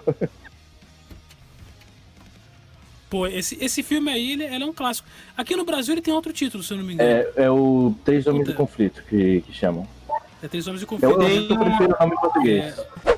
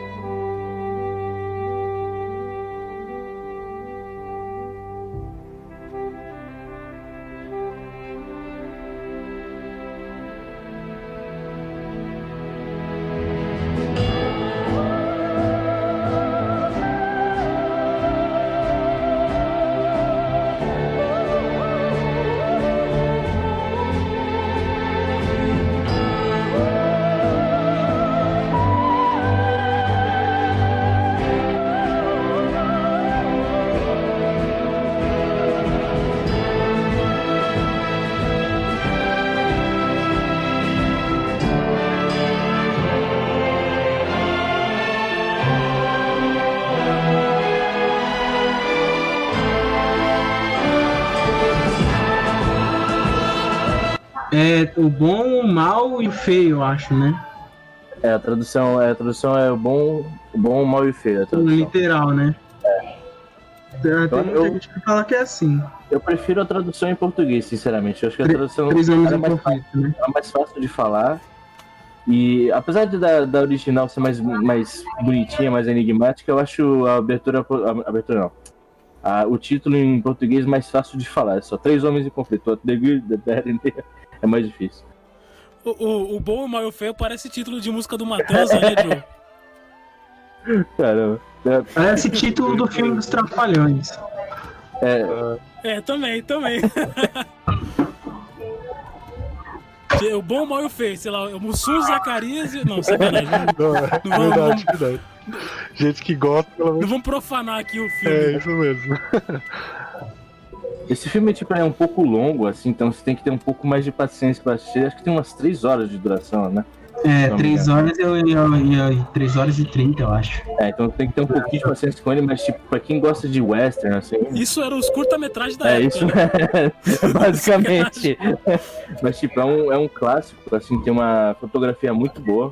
Sérgio Leone, que é, tipo, é como se fosse o rei do, do Western Spaghetti, Western né? Spaghetti. Esse- o- todos os filmes dele valem a pena de assistir, todos eles, se não me engano, quase todos, né? Tem a trilha pelo Ennio Morricone. Que o Ennio Morricone também fez, compôs é, pra um monte de filme, né? Eu fui, eu fui pesquisar um pouco sobre ele e, tipo, tem tanto filme italiano, né? porque ele é italiano, ele participou de um monte de filme italiano, às vezes Filme que eu Sim, nunca ouvi falar. É, e tem filme também americano. E foi tão. Foi tão. Pra um cara italiano, né? Fazer um. compor um filme. Pra um filme americano é um negócio tipo, cara, o cara explodiu mesmo. O, o Tarantino é, bebe muito da fonte do Ennio Morricone nos filmes dele Sim, também. sim, né? ele pega bastante referência, do, tanto de fotografia quanto de, de roteiro também. Sensacional. Vou assistir então o Três Homens em um, em um Conflito e escutar Matanza depois que vale a pena. Eu falei do Matanza. Porra, melhor banda que existe no Brasil. Pô, saudade do Matanza, hein, Gil? Saudade de ir no show do Matanza. Saudade. Pô, ó, é, se eu não me engano, eu posso estar falando besteira, mas eu acho que eu vi uma trilha dele, do Ennio Morricone, agora que você falou, no Bastardos Sim, Inglórios. sim, ele fez, ele fez pra. não, não sei se ele tá. Ué, no- Ele fez pra, eu acho que os Oito Odiados também, se eu não me engano. Tem no Django. No Django que o, o Tarantino mescla com rap. A, a música do o to- Ele mescla. É total cara de Tarantino, mano. É, Os Oito Odiados também ah, tem, tem total cara dessa referência desse esse cinema é, de western spaghetti, né? Uhum. Na verdade, eles falavam do espaguete, mas se você ouvir esse, essa palavra, você acha que é um time de filme de comédia, essas coisas, né? É, era parece. mais western espaguete porque era todos gravados na Itália, porque era mais barato. Os diretores eram, mais- eram italianos e, tipo assim, são filmes que, no lado do, do Sérgio Leone, são todos muito bons. Eu acho que até melhor, até melhor que esse filme e a trilogia dos dólares, que eu acho melhor ainda. E seria até uma, uma, uma outra indicação em cima desse tema aí. Também são compostas, a música também é composta pelo Ennio Morricone né, nos outros filmes também. Uhum. Como chamar, chamar de faroeste macarrão. Macarrão, mais, mais bonitinho. O, Faroeste aquele macarrão. monstro do espaguete lá que todo mundo acredita que é um deus. Sabe? Olha só, o Vitor vai trazer então a sua indicação de série. Série, série, série, série. Cara, é. De novo, é. Eu tentei achar um que não era clichê, mas eu só achei porcaria. Então eu vou recomendar um clichê agora. É. O 100, ou T100. É uma série que basicamente o planeta Terra foi destruído por causa de um. Do, do, de radiação, de guerra nuclear, dessas coisas. E os únicos co- que sobreviveram eram os caras que estavam lá na estação do espaço e ficaram lá e foi, e foi, foi juntando, tipo assim, tinha as estações espacial de todos os países, aí eles juntaram numa só e ficaram orbitando a Terra por sei lá quantos mil anos lá, até que começou a faltar recurso. Aí eles mandaram, mandaram um monte de jovem delinquente pra Terra e daí começa.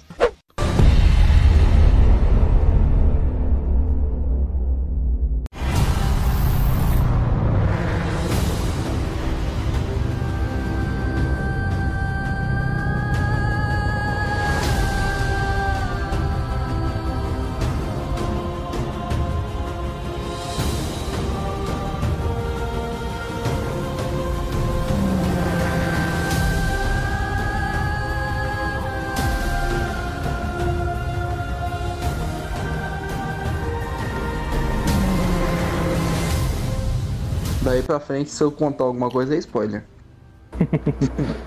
Cara, eu eu, acho que não é clichê. Eu, eu não pensaria em The Hundred.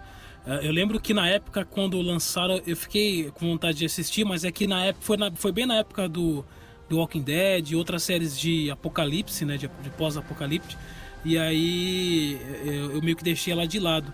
Mas não é clichê não, viu, Victor? Essa série aí, é, poucas pessoas que assistem ela e eu, te- eu tenho vontade de assistir ela, mas tenho medo de ser aquele tipo de série que vai desistir, sabe? Então, mas eu tem desisti poucas dela na terceira temporada, então.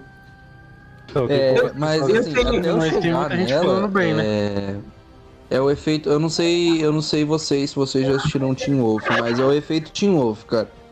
Você assiste a primeira temporada, você fala, meu Deus, isso é uma maravilha, eu quero continuar assistindo. Aí chega na segunda, na terceira, eles, eles pegam, ainda continua bom, mas se você tá acostumado com a excelência que foi a, a última temporada, você acaba dando uma brochada e às vezes você desiste. Mas continua sendo ótimo. continua Esse sendo é o meu medo Esse é o meu medo de assistir essa série, porque ela é bem recomendada. Ela, ela por ser uma série, querendo ou não, adolescente, eu tenho medo de ser aquela série, sabe, adolescente que é só paixão, tipo malhação. Riverdale. É, Riverdale. Riverdale. Nossa senhora, bagulho horroroso. Então, eu tenho medo de ser. 300 não, não é assim. 300 é maravilhoso e Teen Wolf é maravilhoso só a primeira Teen Wolf temporada. é bom. Tipo aquelas de vampiro lá, como é que é o nome? É do negócio do diário? Saga Crepúsculo. É. Vampire Diaries. Vampire aí. Diaries. The Hundred. Eu imaginei um, um- um filme apocalíptico e veio logo os Simpsons com o bagulho da cúpula, não sei porquê. Bom, agora a minha próxima indicação, vou falar de games. E é, eu vou trazer um game aqui que fez muito sucesso na época do Super Nintendo. E agora eu poder, vou ter a oportunidade de falar, com, com- falar sobre ele. Uma trilogia do jogo do Mickey, que é o, o Mickey Quest, né? Que é as aventuras de Mickey no, no Super Nintendo. E as músicas, elas são muito nostálgicas. Tem, tem os jogos do Mickey também pro, pro Mega Drive, como é o caso do, do Cast of Illusion, que fez muito sucesso. Mas me pegou mais os, os do Super Nintendo. E ele tem o 2, que é Mickey e Minnie, e tem o 3, que é o Mickey e o Pato Donald.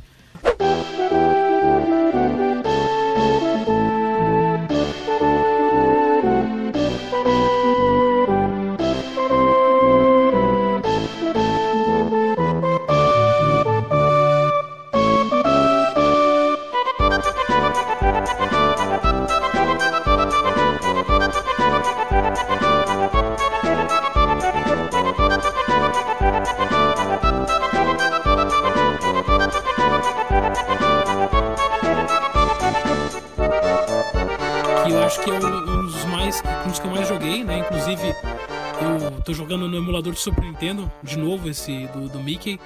Vale a pena ah, você pegar pra jogar porque ele tem toda a essência e esses jogos do Mickey, o bacana dele é que eles não são muito difíceis. Então para pessoas que são burras que nem eu, consegue zerar o jogo fácil, né? É, ele tem continuo, infi- tem um continuo infinito. Tem também password se você precisar desligar o videogame, né? Só que você, com duas horas você consegue zerar o jogo. É bem, bem gostosinho de jogar. E você pode jogar com, com, com filho, com, com parente e tal. Que ele tem essa parada de ser de dois, né? E, e o, o bom dele é que ele tem bastante vida, então fica fácil de salvar, assim, né? Fica fácil de você pegar e, e- Às vezes você nem precisa saber da história, porque eu joguei em todo japonês, né? A história é bem simples, bem, bem tranquilinha assim. E vale a pena, um joguinho é, arroz com feijão que vale a pena você dar uma, É uma olhadinha nele. pincel? É o. O uso do pincel é o Mickey. Puta, esqueci. Do É o mágico, Mickey né? Mania. coisa assim. É, tem o, o do. o- tem a trilogia, que é Mickey Quest, no Super Nintendo. Aí tem o Mickey Mania, que também tem pincel. Aí tem o, o Mickey, que é tipo na Disneylandia, né? Que tipo, eles fizeram um jogo pra, pra promover a, a Disneylandia no Japão, né? E no Mega Drive tem o Castle of Illusion e o Land of Illusion, que também é com o Pato Donald. Que aí foram desenvolvidos pela SEGA mesmo. Ô, né? Não tem um, um jogo do Mickey que é preto e branco, que é pra Super Nintendo? Sim, é o Mickey É Mania. isso, foi esse que eu joguei. E que é difícil para um é, caralho é esse jogo. difícil mesmo. Ele é muito bonito porque ele foi desenvolvido pela própria Disney, é, com parceria com a Virgin. Então ele foi a própria Disney que foi lá e criou os sprites e tudo mais.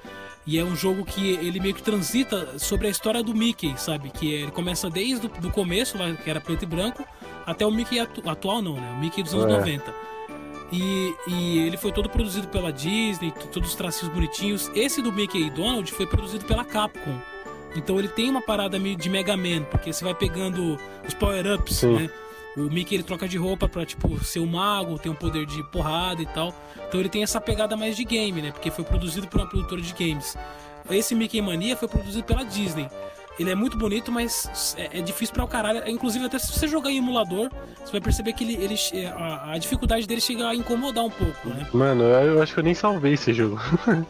Mas ele é muito bonito mesmo. E ele não tem password, É. esse do Mickey Mania. Você tem que ter. E no Super Nintendo ele tinha loading. No Super Nintendo ele tinha loading. Loading no Super Nintendo. Alô? Caramba. Load. Load, pra você ter ideia, é só videogame de CD tem mais bagulho de loading e tal. O Mickey Mania conseguia ter loading no, no cartucho. Calma. E ele foi, tem a versão dele de Mega Drive também, que é bacana e tudo mais, mas a versão, a melhor versão do Mickey Mania é de PlayStation, que tem continue e você consegue salvar o jogo. Nossa, sabe? Vamos lá, agora o Luiz vai, vai falar sua indicação de anime. De anime, é. De anime meio que eu sou que nem o. Acho que foi o Jonah, o Jonah, Jonathan que fala, né? É, de anime, tipo, eu não sou muito dos caras de anime. Eu era quando eu era criança mesmo, com a TV Globinho, que nem a gente falou, né? TV Globinho, o. SBT, a o- Band. o SBT, é. É, com esses animes, e pra mim o anime que. É, cara, foi meio que que, que é legal, que marcou mesmo, foi o que ninguém gosta, que eu fui ver, que eu fui procurar pra ver, né? Ninguém gosta, que é o Digimon 4, né?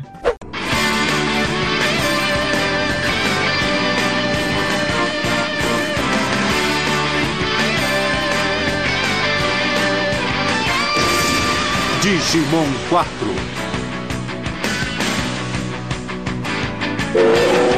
Vem sentir a emoção com o coração pegando fogo até o horizonte. Você voará, vem. Quero aquela sensação de bem-estar saindo do meu peito. Eu querendo mais, quero ir mais além.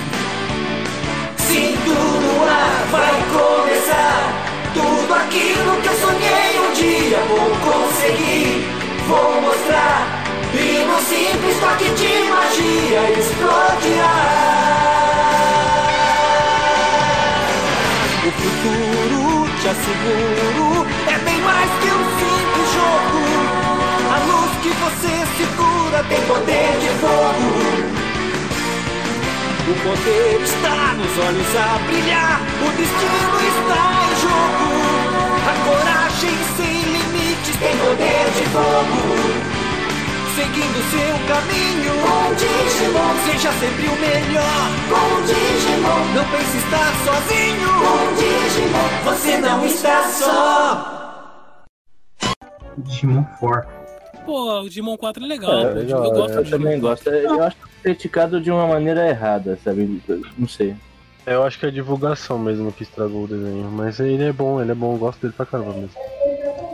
Você sabe qual que foi a dificuldade do Digimon 4? Eu acho que justamente por o pessoal é, comparar com os outros. E aí é, a parada é meio que igual Final Fantasy. Às vezes é, é a, a estrutura do Digimon, só que com uma história diferente, né? Ou com, com um começo diferente. Sim. Né? O, o- no caso do Digimon 4, se eu não me engano, eles nem citam os Digimons lá da primeira geração. Então é uma história totalmente diferente, né? Esse mundo E, paralelo, e né? os, e os Digi escolhidos, eles, eles se fundem com os Digimons, né? É, eu acho que essa foi a parada assim que eu, que eu gosto bastante mais do. Eu gosto, inclusive, o, o 4, eu acho que é o meu segundo favorito, se eu não me se eu não colocasse assim numa, num ranking. Porque eu, eu acho que os personagens são, são muito legais. Eu gosto dessa dinâmica que deram de agora se transforma no, no Digimon e não controla. Achei, achava que ficava, ficava meio perdido, assim. Eu gostava do, né, de se controlar meio Digimon, mas acho que ficou melhor com eles se transformando no Digimon, porque agora parece mais que eles estão envolvidos mais, sabe? E, e tipo, cria É, não é uma... de galo digital. É, basicamente. É verdade. Cria meio que uma identidade própria, sabe? Porque sempre foi essa, essa briga entre Digimon e Pokémon por eles terem mesmo as mesmas características. E quando ele fez isso, quando eles tiveram essa ideia de fazer isso, eles criaram uma identidade própria com os próprios personagens próprios, com, com a forma de trabalho, com a forma de universo do Digimon. E tipo, foi isso que me fez ganhar, porque é o único Digimon que eu gosto em si. Porque todos os outros, pra mim, como eu assisti esse primeiro, eu comparo esse com os outros. E pra mim, esse é o melhor. Por ter esse, esse fator. É, bom, o Luiz falou de anime, o Joe vai falar de filme. Filme. Peraí.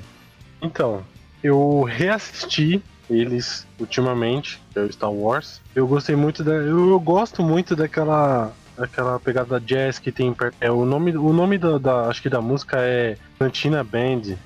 Vou mandar aqui pra vocês.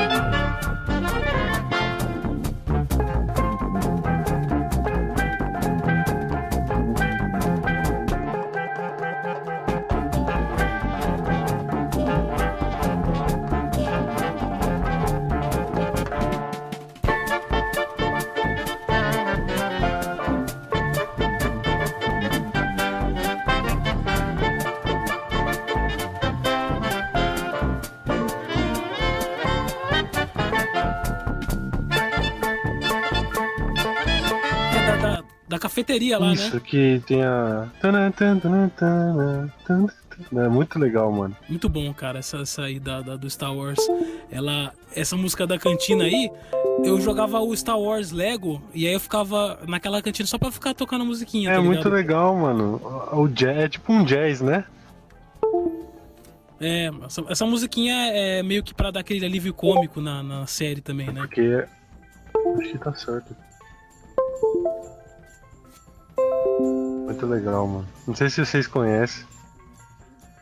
É, o, o Star Wars eu assisti faz muito tempo, eu não.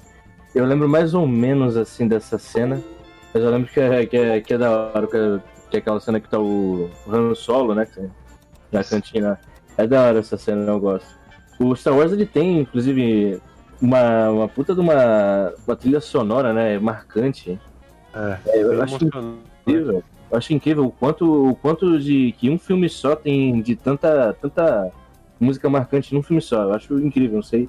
Não sei que mais que, os caras fizeram aí pra conseguir fazer isso. É, cara, o, o Star Wars, ele é propriedade intelectual. ah, quando você lembra em cinema, com certeza ele tá sempre no top 5, no, no top 10 aí de filmes mais lembrados, filmes mais cultuados. Isso não só do Star Wars, mas outras, outras coisas da cultura pop que homenageiam o Star Wars, como o Family Guy. Tem uma, uma, uma série do Family Guy que é só feita em, em paro- parodiando Star Wars, Sim. sabe? Tem é, e ele é, não é por nada que a Disney foi atrás dessa propriedade intelectual aí, Sim. né? Pra, pra fazer não só o Mandalorian, mas pra, pra ter todos os direitos dos filmes e tudo mais, né? E, e é outra série também que os fãs sempre brigam por conta de versões de DVD, de Blu-ray. É, algumas têm cenas inéditas, outras têm é, versão remasterizada, outra tem outra dublagem, outra tem. O Star Wars ele pode ser lançado daqui 20, 30 anos.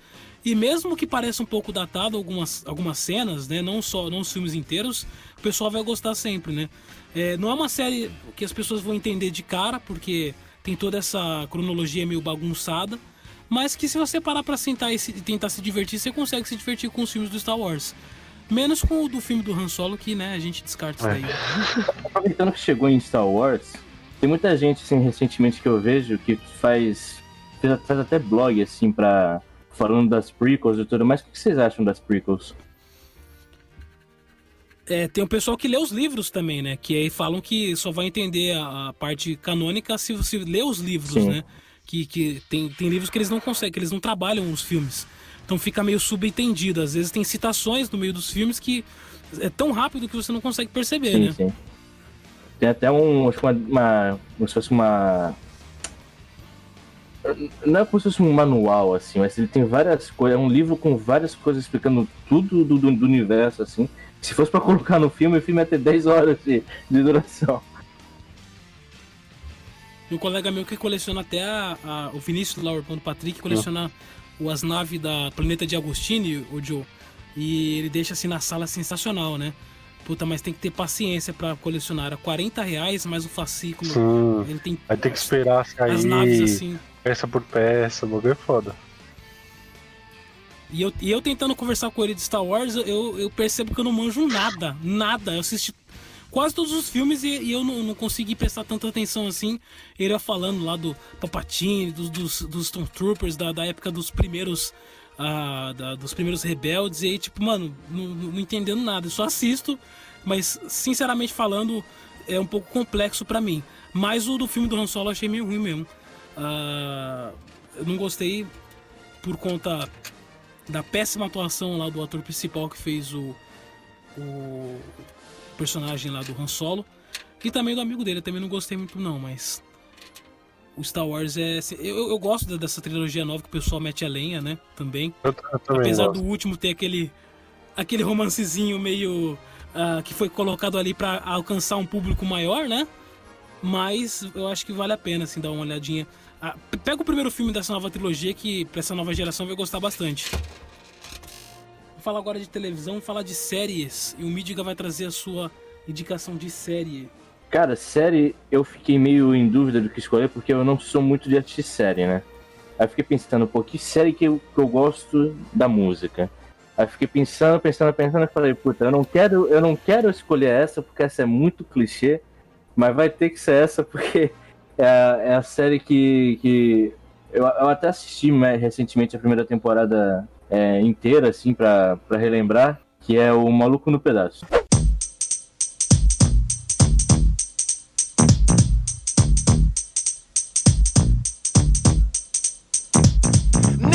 Is a story all about how my life got flipped, turned upside down, and I'd like to take a minute, just sit right there. I'll tell you how I became the prince of a town called Bel Air.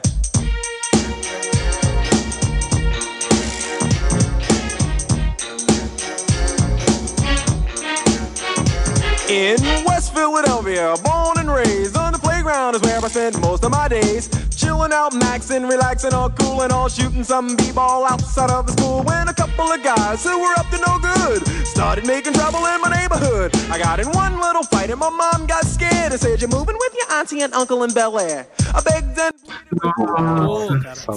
Eu, eu fiquei pensando, falei, pô, eu não Ô, podia. mano, ó, olha só. Você quer, você quer um- uma coisa? Acho que teve todos os quadrantes. Ninguém indicou o maluco no pedaço até hoje. E o pessoal acha que é, que é clichê, por isso que não quer colocar. Que é clichê, É. né?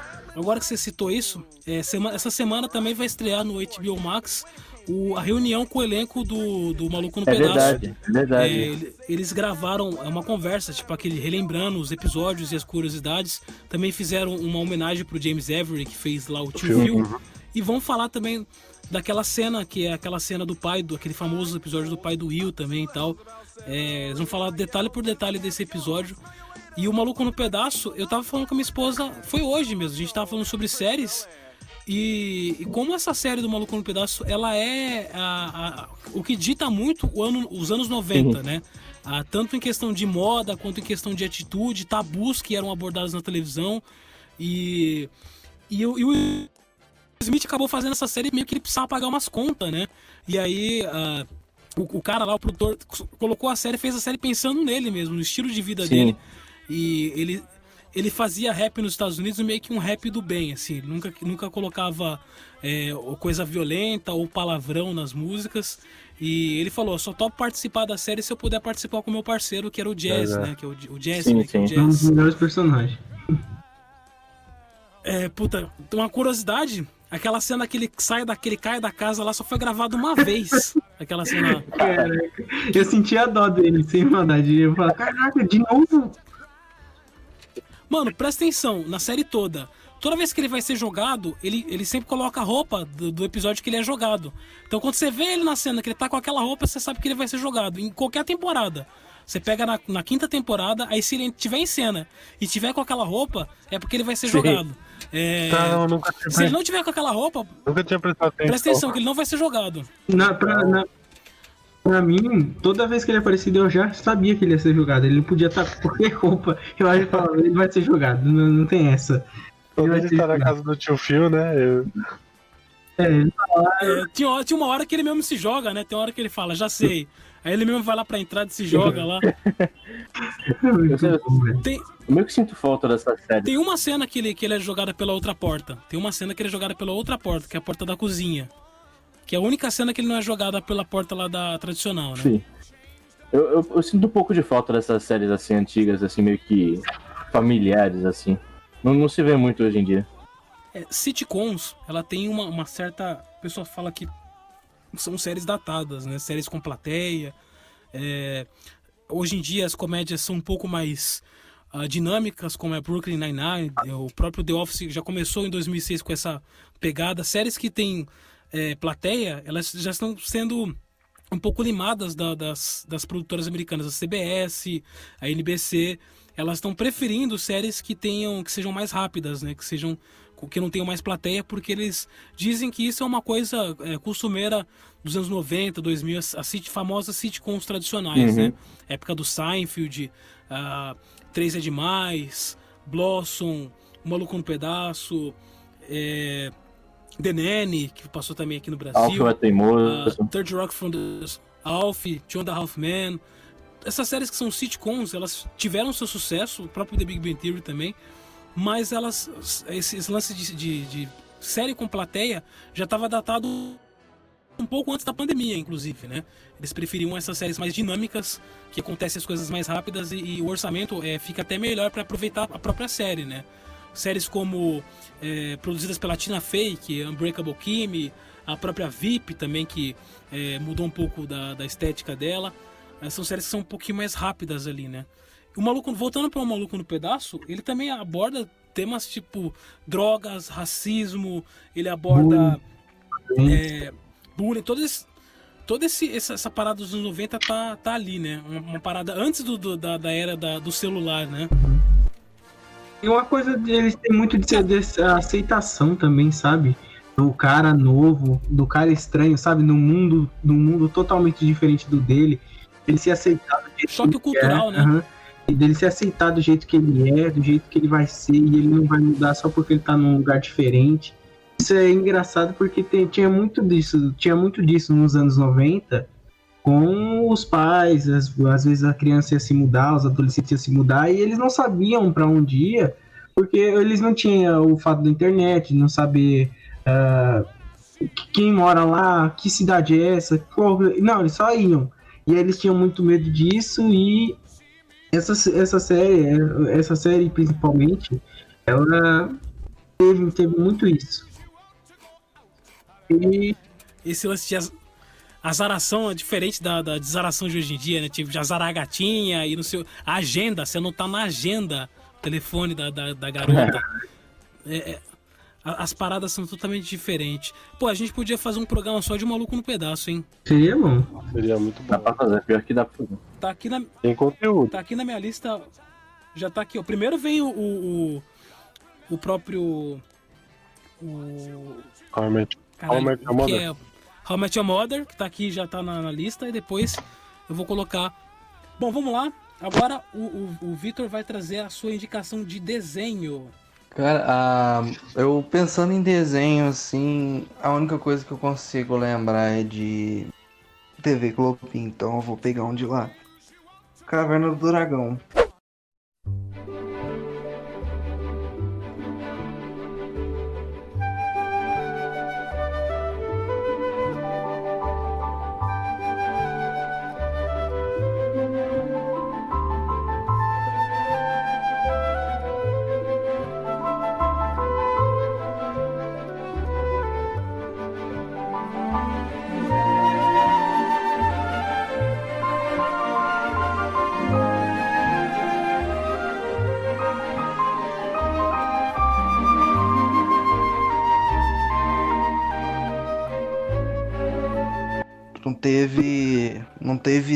Encerramento até hoje, mas eu lembro bastante das músicas, principalmente as medievais, que tinha no, no meio assim, mostrava o mostrava O problema do Caverna do Dragão é que não tem nenhuma música pra colocar aqui no programa pra, tipo. eu vou até procurar ver se tem algum tipo de trilha, so- trilha sonora aqui pra poder Coloca, colocar. coloca a trilha do, do Mestre dos Magos, coloca a trilha do Mestre dos Magos, que era aquele violinozinho. Não sei se vocês viram, mas um fã, ele pegou, não sei se você deu isso no Vinils também, o, o Hans. Sim, ficou igualzinho animação nova. Então, o cara, o cara ele pegou o roteiro que o cara tinha transformado em quadrinho e animou, que eu acho que alguém já devia ter feito isso há muito tempo, meu. Há muito tempo. E tem tanta gente nova aí que, que anima, que faz, tipo, canal no YouTube que faz animação tão bem quanto a- era antigamente. E podia ter feito isso há muito tempo, meu. E a gente ficou, ti- tipo, na expectativa. Agora só falta dublar esse, esse episódio que ele já tá praticamente pronto. Baseado no, no Calabouços e Dragões. É né? isso mesmo. É, citado pelo, pelo Stranger Things, inclusive. Quem assiste Stranger Things lembra do, do Calabouços e Dragões, que é o Dungeons and Dragons original, que é daí que saiu essa animação, né? Esse, esse RPG em formato de desenho animado que fez muito sucesso.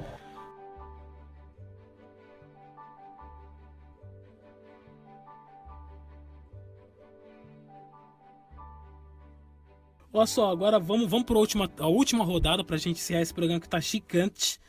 Vamos lá. E a minha indicação de anime é totalmente um, um anime shoujo, gente. Vamos falar de shoujo. Um dos poucos animes shoujo que eu assisto, que é um anime que estreou na, no Prime Video, que é o Fruits Basket.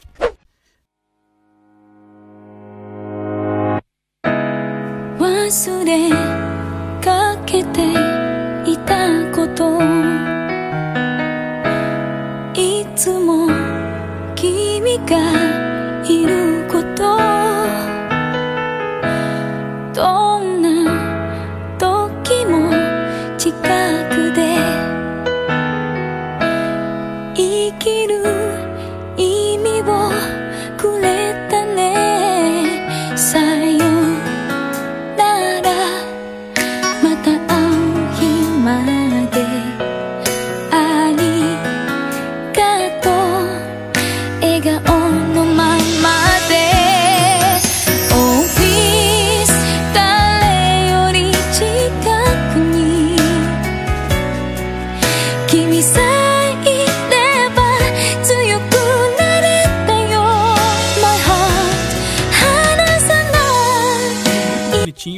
história ela é forte, ela te ensina um pouco de, de ser, é, ter parcimônia na vida, ter calma, ser uma pessoa resiliente, ter aquele negócio da resistência. Porque a, a protagonista ela ensina a gente a ser uma pessoa, a, a ter uma continuidade.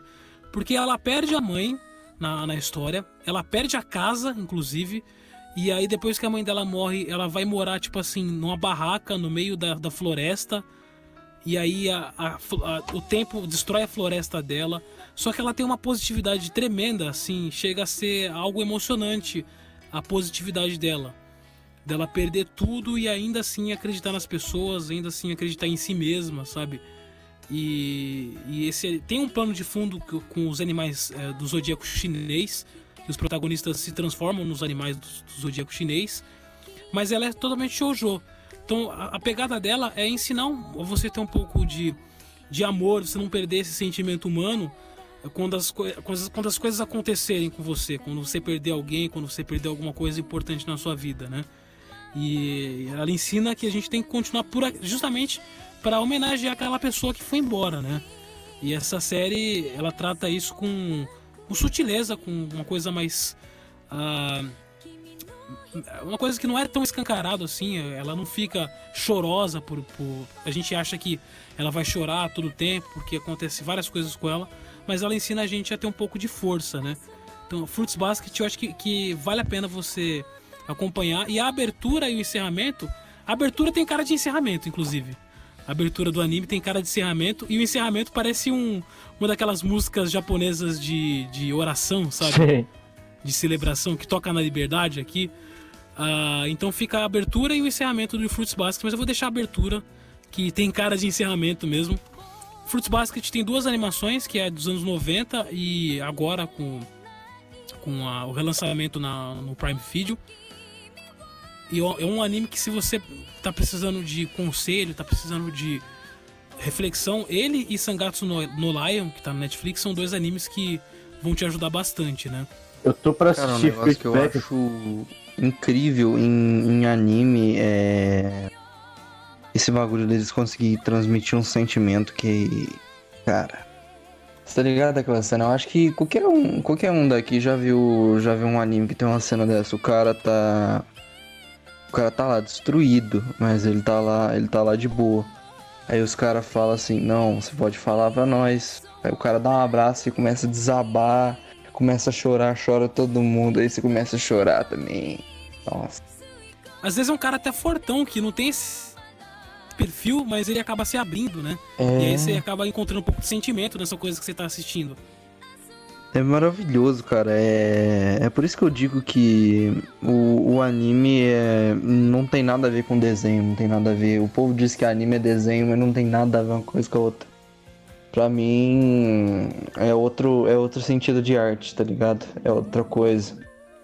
Não, não se encaixa nisso, porque eu não consigo ter o mesmo sentimento. Alguém aqui já viu aquele, aquele anime lá da, da menina muda lá, A Voz do Silêncio? Sim, The sim. Silent Voice. É isso mesmo. Sim. Nossa, velho. O bagulho é insano, tá ligado? Você não consegue expressar aquele sentimento com um negócio live action um, um anime ou um desenho normal. Sabe? A trilha, o negócio que você falou. Eu nunca vi esse daí, mas eu imagino que ele seja mais ou menos um Koe no Katashi.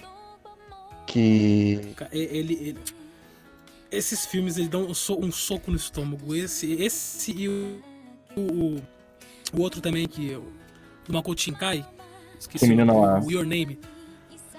O Your Name nem tanto, mas o Koe no Katachi que você falou da Voz do Silêncio, ele é ele te dá uma coisa de, de você se revoltar durante o filme inteiro e no final ele te desgraça, não, não vou contar, né? Porque pra não dar spoiler, mas ele desgraça sua mente igual o Anohana também foi pra mim, de desgraçar a mente, ficar triste, A reflexivo. Nohana me destruiu. Aqueles momentos que, o, que, que a, a mina chega, chega assim, o cara tá de costa pra ela, ela chega aqui, encosta na, nas costas do cara e começa a chorar. Ou, até em mangá, cara, eu, eu, eu sou ruim de chorar em, em- em mangá, velho. Eu choro mais em anime. E eu custo, custo chorar em anime. E, cara, teve Grand Blue que eu falei agora mais pra cedo aí. Grand Blue, teve uma cena no mangá, cara, que, que me desabou. Me desabou de verdade, assim, porque é um negócio muito. Ele é um negócio muito divertido, muito. Mas depois eles mostram que é pessoa ali, não é um, não é um personagem que você tá vendo. Eles têm sentimentos, eles são. é, eles são pessoas vivas que têm, que têm reações de uma pessoa. Se uma pessoa é escrachada, ela vai, ela vai se sentir solitária, vai se sentir triste, vai, vai desesperar, tá ligado? É um, é um bagulho assim que eu não costumo ver muito esses animes porque eu não gosto muito de ficar. É, já aconteceu muita coisa ruim na minha vida, eu não gosto de ficar remoendo esse sentimento. Mas. É. É. Eu não, não tem como expressar em palavra, cara. É muito bom. É. A- a- E quando o anime ainda tem aquela parada da, da trilha sonora com, com o sentimento ali do, do, do pessoal da dublagem também. Tipo, é, e aí faz você entrar naquele. Você queria deixar mais crível aquele universo, né? Isso, cara. É. Eu acho que um, um dos problemas de, de ver esses negócios que. Que é, é emocionante, assim, que a única coisa que eu acho ruim de ver, de ver anime que é emocionante é você tem que ler, você não consegue prestar atenção no- na cena inteira porque você tem que estar lendo lá. E eu, eu acho que isso perde um pouco do negócio. Então, eu gostaria muito que alguns animes aí que eu disse foram, forem dublados, tipo Koe no Gatashi mesmo, ou esse daí que você falou. É, eu queria que eles fossem dublados, Kimetsu também. Cara, Kimetsu. Eu não posso falar muito aqui por causa do mangá, mas me destruiu, cara. Tem umas partes que, que é foda, cara. Mano, que, o Kimetsu sucesso arrebatador. Faz, fez as pessoas sair de casa na quarentena no Japão lá. Dizer foda-se pra, pra quarentena. Os caras virando a rua. Foi tipo, foi pique o Burger King aqui no Brasil, tá ligado? É, cara. Nossa. Ou Kimetsu. Sei, eu, eu, eu não. Só que foi na época da. Foi bem em março, assim. Eu, eu quero dizer isso. Mas foi tipo em março, maio, assim. Foi o lançamento do mangá lá pela Weekly Shonen Jump. As pessoas na rua aglomeradas no, no meio da pandemia lá pra comprar o volume do Kimetsu. Cara, é que eu não posso, eu não posso dizer muito aqui, mas depois do filme, é a segunda temporada vai ter, vai ter, vai ter uns momentos que você vai falar assim, porra, porra. E E ó, desse- dessa leva de anime atual, o Kimetsu é um dos poucos que tem um traço de excelência, né? A gente falava muito de One Punch, desses do, do, do estúdio Map e tudo mais, como foi o caso do Attack on Titan, mas o, o Kimetsu ele tem excelência na, na, na ques- no quesito ah, é, estético ali, é um dos animes mais bonitos. E não é só porque é shonen, né? E não é só porque ele, é- ele é o número um. É porque é, sensacional ali. Inclusive, o filme ele tá no top 5 de filmes mais vistos do Japão de todos os tempos. Perdendo apenas para Avatar, é, um filme do Evangelion lá e o Titanic. Ele já tá no top 5 lá de, de- dos filmes mais assistidos do Japão. é, é, é Kimetsu é um bagulho que, tipo assim, eu não entendo como é que ele fez tanto sucesso, mas eu entendo no fundo, assim. É, É, é, é excelência. é. Vamos lá, senão a gente vai ficar É aqui- verdade, vai ficar aqui até Vai ficar aqui devaneando. Olha só, a última indicação é a do Luiz. Ele vai falar de filme. Filme, na verdade ele é um filme, depois vocês estavam falando dessa parte do anime, dele ser bem carregado. Eu vou passar, eu vou jogar um filme aqui, que ele é um filme bem simples. É um filme tipo Sessão da Tarde. É um filme do meu ator, um dos meus atores favoritos, que é o Nicolas Cage, que é o Aprendiz de Feiticeiro. Não sei se você já viu. É da hora. Putz, você passou tre- 300 vezes na sua tarde. É um dos meus filmes. É um dos meus filmes. é, na verdade, não é, eu não gosto tanto desse filme. Eu gosto porque ele me apresentou a minha a banda que eu mais gosto hoje em dia, que é a One Republic. É uma das bandas que eu mais escuto hoje em dia por causa dessa, desse filme. Eu tenho esse apreço por esse filme, por essa parte dele se apresentar a, a banda, a música.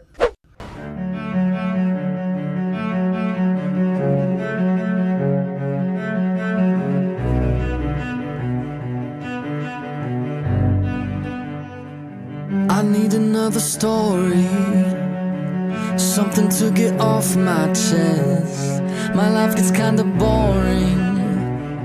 Need something that I can confess. Till on my sleeves I stained red from all the truth that I've said. Come by it honestly, I swear. Thought you saw me wink, no, I've been on the brink, so tell me what you want to hear. Something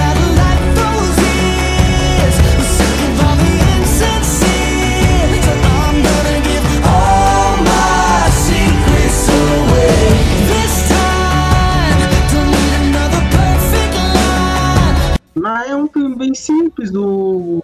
Eu não vou dar muito spoiler, mas o Nicolas Cage é um mago. E ele tenta ensinar as artes místicas da magia. Um cara lá que. Eu nem lembro direito, mas é um cara lá que. que quer aprender. Que tem, é, que é um anel lá que escolhe ele, que ele tem as mesmas características que um, que um mago tem, e aí ele tem que passar os poderes pro Merlin, ou tem que passar os poderes pra esse menino, porque o cara, o vilão lá, o amigo dele lá que meteu o chifre nele, tá voltando, e aí tá voltando pra se vingar, e o único que pode combater é, é uma meio, é meio embolado, mas alguém... É um shonen, é um shonen em filme. É.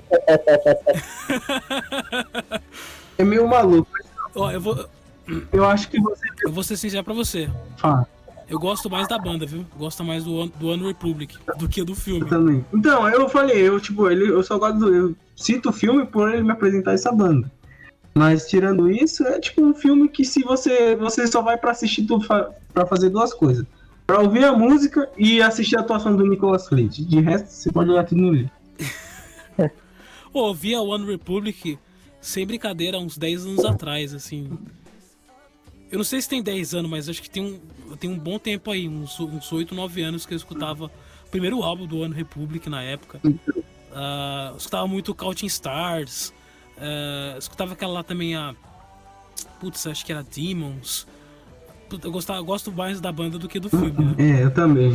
Mas é é bom, é bom, é bom mostrar a banda e o filme pra ver se vai que existe alguma pessoa que gosta do filme.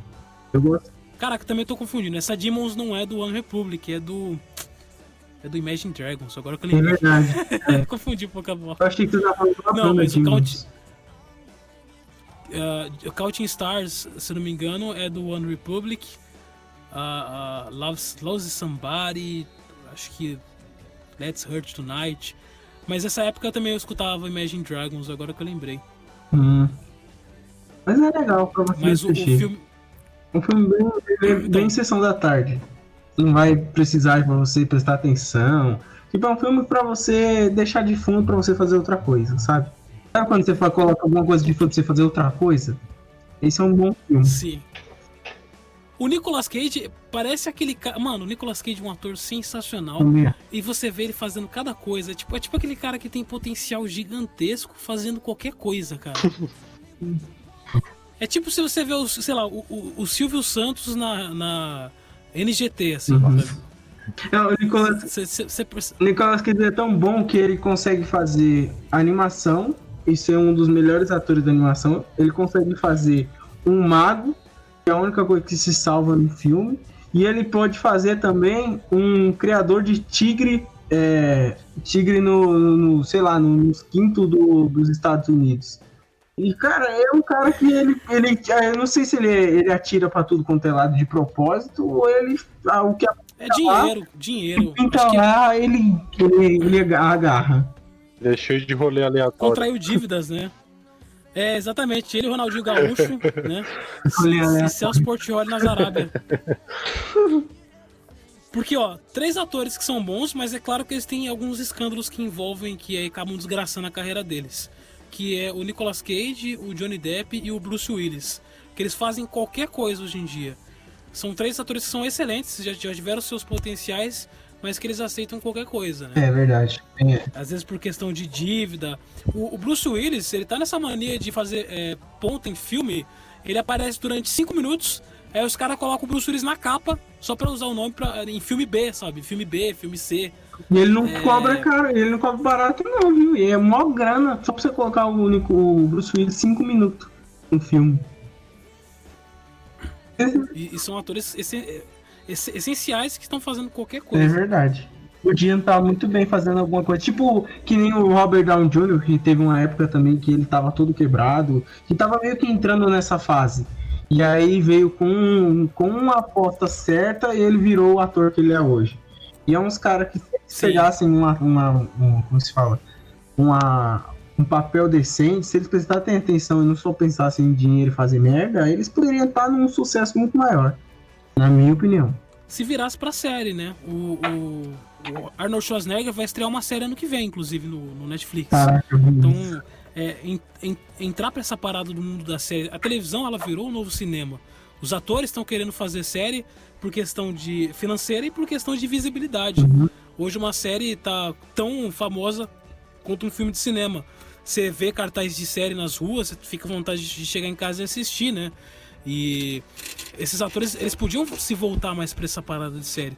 O, o Joe vai trazer sua última indicação de série. Uma série, uma série que eu até comentei no, na rádio lá na Rádio Blast foi Sobrenatural, né? A abertura deles a, é Cansa. Eu não sei o nome, eu não sei pronunciar o nome, mas é da banda Cansa.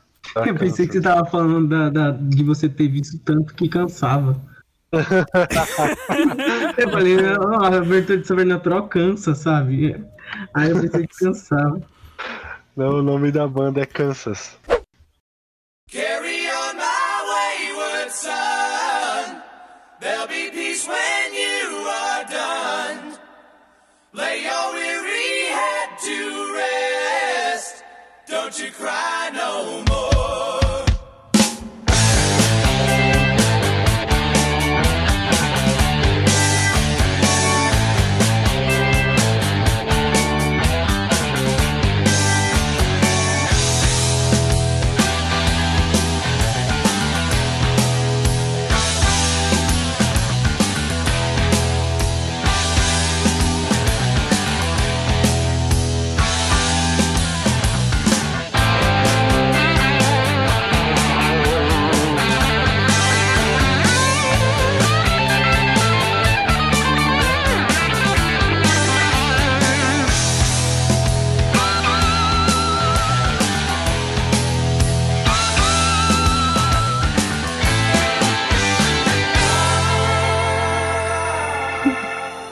Carry On Word, word Carry On Isso, isso.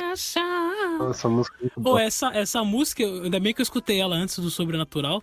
Essa música, puta, ia. Tocava na- na- nas bandas aí que, que- eu tive. E ela é muito música de motoqueiro, de tiozão, assim, É. de motoclube, tá É ligado? verdade. Pô, ela é aquela música de respeito, né? É. Ela tá no Guitar Hero também, o, o Joe. Sim, Tá sim, dos- da Lendas do Rock, né? Eu vi. Pô, muito boa essa, essa, essa música.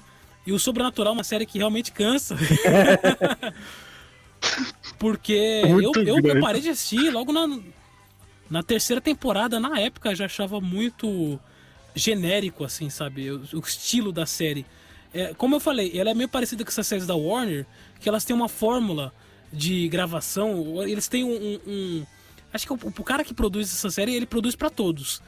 Porque o estilo é o mesmo, assim, a- a- o estilo de enquadramento, inclusive, da câmera, a trilha sonora, a- o efeito especial, parece que, assim, eles pegam e, e o mesmo cara e falam, ó, você vai editar essa aqui, você vai editar aquela...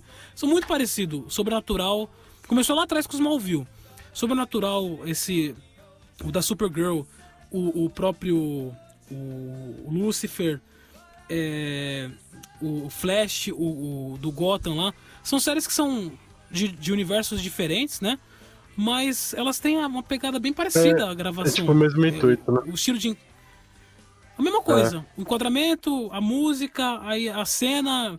Quem, quem estuda cinema, estuda série, vai perceber que é muito é, característica da, da emissora, sabe? Acho que é a CBS que produz, né? A, a- Não, é a CBS que faz. CW. CW, putz, é isso aí, é CW que faz. É tudo muito igual, mano. É tudo. E, e realmente sobrenatural, a- o roteiro dele tem hora que fica galhofa, fica papelão, assim, sabe? Gente, eu larguei naquele Ah, episódio gosto do muito pé de coelho. Eu falei, não, não acredito que eu tô assistindo esse bagulho. É, isso é verdade mesmo. Gosto muito do- dos atores, eles têm uns- um carisma muito bom, né? Os dois atores, e o Castiel também. Mas não dá. É aquele tipo de série que eu não, não fica crível. Pior que eu assisti, eu tô, tô acompanhando até o final. eu tô, já tô já nessa última que tá passando. Tá Tô sobrevivendo, né? sobrevivendo. Tá sobrevivendo. A frangalhos, mas tô Igual, igual o sobrevivendo. pessoal do The Walking Dead aí. É verdade. O, o Dusto tá aí, ele gosta de Sobrenatural. Manda um abraço pra Eu ele. mandar. Eu sou do Sobrenatural. ele- aliás, ele gosta dessas séries da CW genéricas. Sim, é. To- todas essas séries ele curte. Manda um abraço pra Pode ele sim. Vamos lá, então, vamos para o Miúdiga. A sua última indicação vai falar sobre desenho. Cara, desenho eu fiquei entre dois também. Só que eu, tinha, eu, eu- achei que eu tinha mais pra falar sobre o segundo, que é que a gente inclusive já mencionou aqui na, nesse episódio, que é o Jovens Titãs. Só que eu não vou falar da abertura. É de uma, de uma música que toca em um episódio, que é da Puffy Yumi, que é, é um episódio meio que filler, que não muda muita coisa na série, mas eu, eu, eu- a- essa música que toca, eu achei muito assim, a ideia muito genial, porque além dela já cantar na abertura, também tinha o desenho delas que passava no Cartoon. E aí. Sim, uma banda de verdade. Fazer uma propaganda da banda. E eu falei, pô, que legal. E essa música também eu achei uma música muito.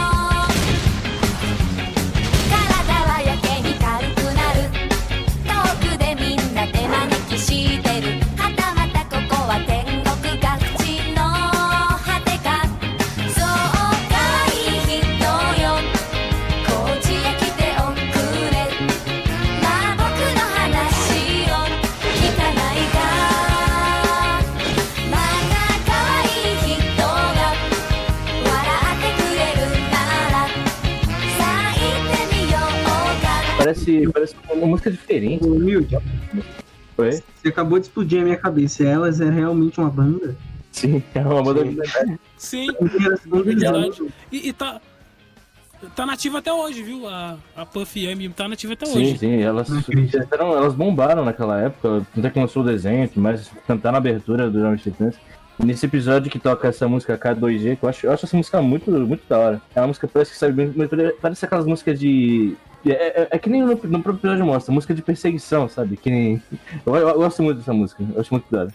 É igual as músicas do. do que passa na, quando tem a parte de perseguição lá do Scooby-Doo, né? É tipo isso, eu, eu acho Sim, muito da hora sim. essa música. A Puff Yami me lembrou aquela The 678 que passava no Kill Bill também, me lembrou. É, pô, é, o, o. Esse episódio, tipo, eu não sou muito fã do episódio que toca essa música, mas a, a série, eu lembro que. Inclusive, eu já reassisti esse, esse desenho mais três vezes. E a cada vez que eu reassisto, parece que ele fica melhor, tá ligado? Eu- A única coisa que eu, não, que eu fiquei meio, porra, que não teve um final, tá ligado? Foi que nem o Gabriel da Grama, não teve. Não teve um final. Ele termina lá e não. Era pra ter uma segunda, uma, uma outra temporada, mas não, acabou não tendo, e aí fica- ficou né, um final esquisito aí. Eu acho que termina no filme. Não sei se vocês lembram do filme, que é um dos filmes mais bizarros, que eu não sei como eles fizeram aquele filme.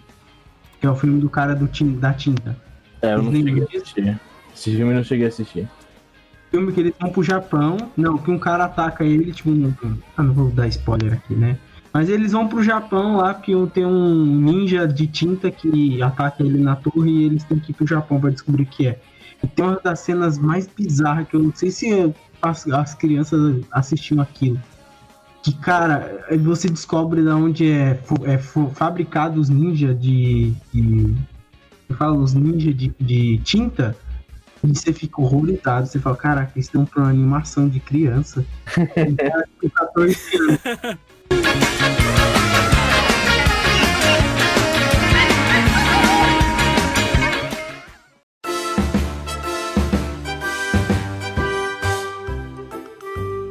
Antes de encerrar o nosso programa com a última indicação do Vitor, eu quero agradecer a presença de vocês. A música do Vitor vai encerrar o nosso programa, mas eu queria falar um pouco dos Jovens Indicam e, e que, e indicar o podcast de vocês aí pro povo que tá escutando o Mono Geek em podcast e também na rádio, para poder dar uma olhada no podcast de vocês, né? E onde é que a gente pode encontrar o, o- o Jovens Indicam? Bom, você pode encontrar os Jovens Indicam é, em todas as plataformas de áudio que você quiser. Ah, Se você não tem plataforma de áudio, você não gosta de usar, tem no YouTube também, se você quiser ouvir pelo YouTube. Tem lá, é só escrever Jovens Indicam. Lá tem todos os episódios que a gente fez até agora. E passa a rede social, Vani. Pode passar, pode passar. redes sociais da gente é, é no, na página oficial é jovens arroba jovens indicam. No Instagram arroba jovens underline indicam. A minha rede social é Luiz com S Fernando oficial 99 e Mildiga. O meu só tem o Adventures, se puderem se inscrever lá, o canal Adventures. Eu não posto muito, eu não posto muito regularmente, mas de vez em quando eu posto um vídeo lá. por isso é só Beleza, e o Joe tá com o canal Leros lá no YouTube, fazendo gameplay, fazendo é, vídeos de react de tatuagem. É, o último, meu último vídeo foi react de tatuagem. Muito bom, cara. Tem uma tatuagem lá que, que era pra ser a a Marilyn Monroe, saiu parecendo o Ronald McDonald. É verdade. Vão lá, se inscrevam no canal do Joe. Eu quero agradecer aqui, é, falei que ia agradecer no Mono Geek, não posso esquecer do Elias e da Tayla do Twitter, que estão ouvindo o, o, o Mono Geek. Quero agradecer, eles mandaram um e-mail aqui. Ah, e também a lá da, do, do Papo Nerd com elas. Agradecer a ela que mandou o e-mail pra gente, que vai ser lido no próximo domingo.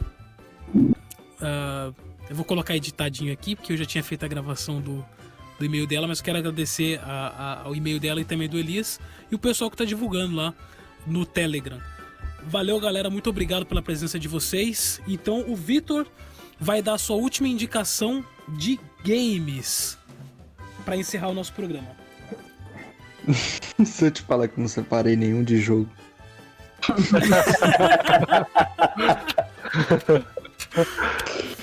Olha aí. É, é, com essa indicação que a gente termina o nosso programa. Não, sacanagem. Deixa eu, deixa eu parar pra pensar aqui. É... Genshin Impact, a, a trilha sonora de Liu ah, principalmente daquelas montanhas, das montanhas da cegonha lá. Tô ligado, eu- tô, eu tô no, no- no maluquinho do gelo ainda. Eu dei uma desistida de leve, mas quero, quero pegar pra, pra jogar eu- que eu parei no maluco do gelo lá. Foi interessante, foi. Mas eu dei uma desistida de leve, porque eu já joguei o Zelda e tudo mais, e aí é, tô meio que comparando um pouco. Mas vamos encerrar com o Genshin Impact e é isso, galera. Muito obrigado, um forte e magnífico abraço. Obrigadão, Vitor. Obrigadão, pessoal. Até o próximo programa. Valeu. Falou. Falou. Falou. falou falou falou falou falou falou falou falou, falou.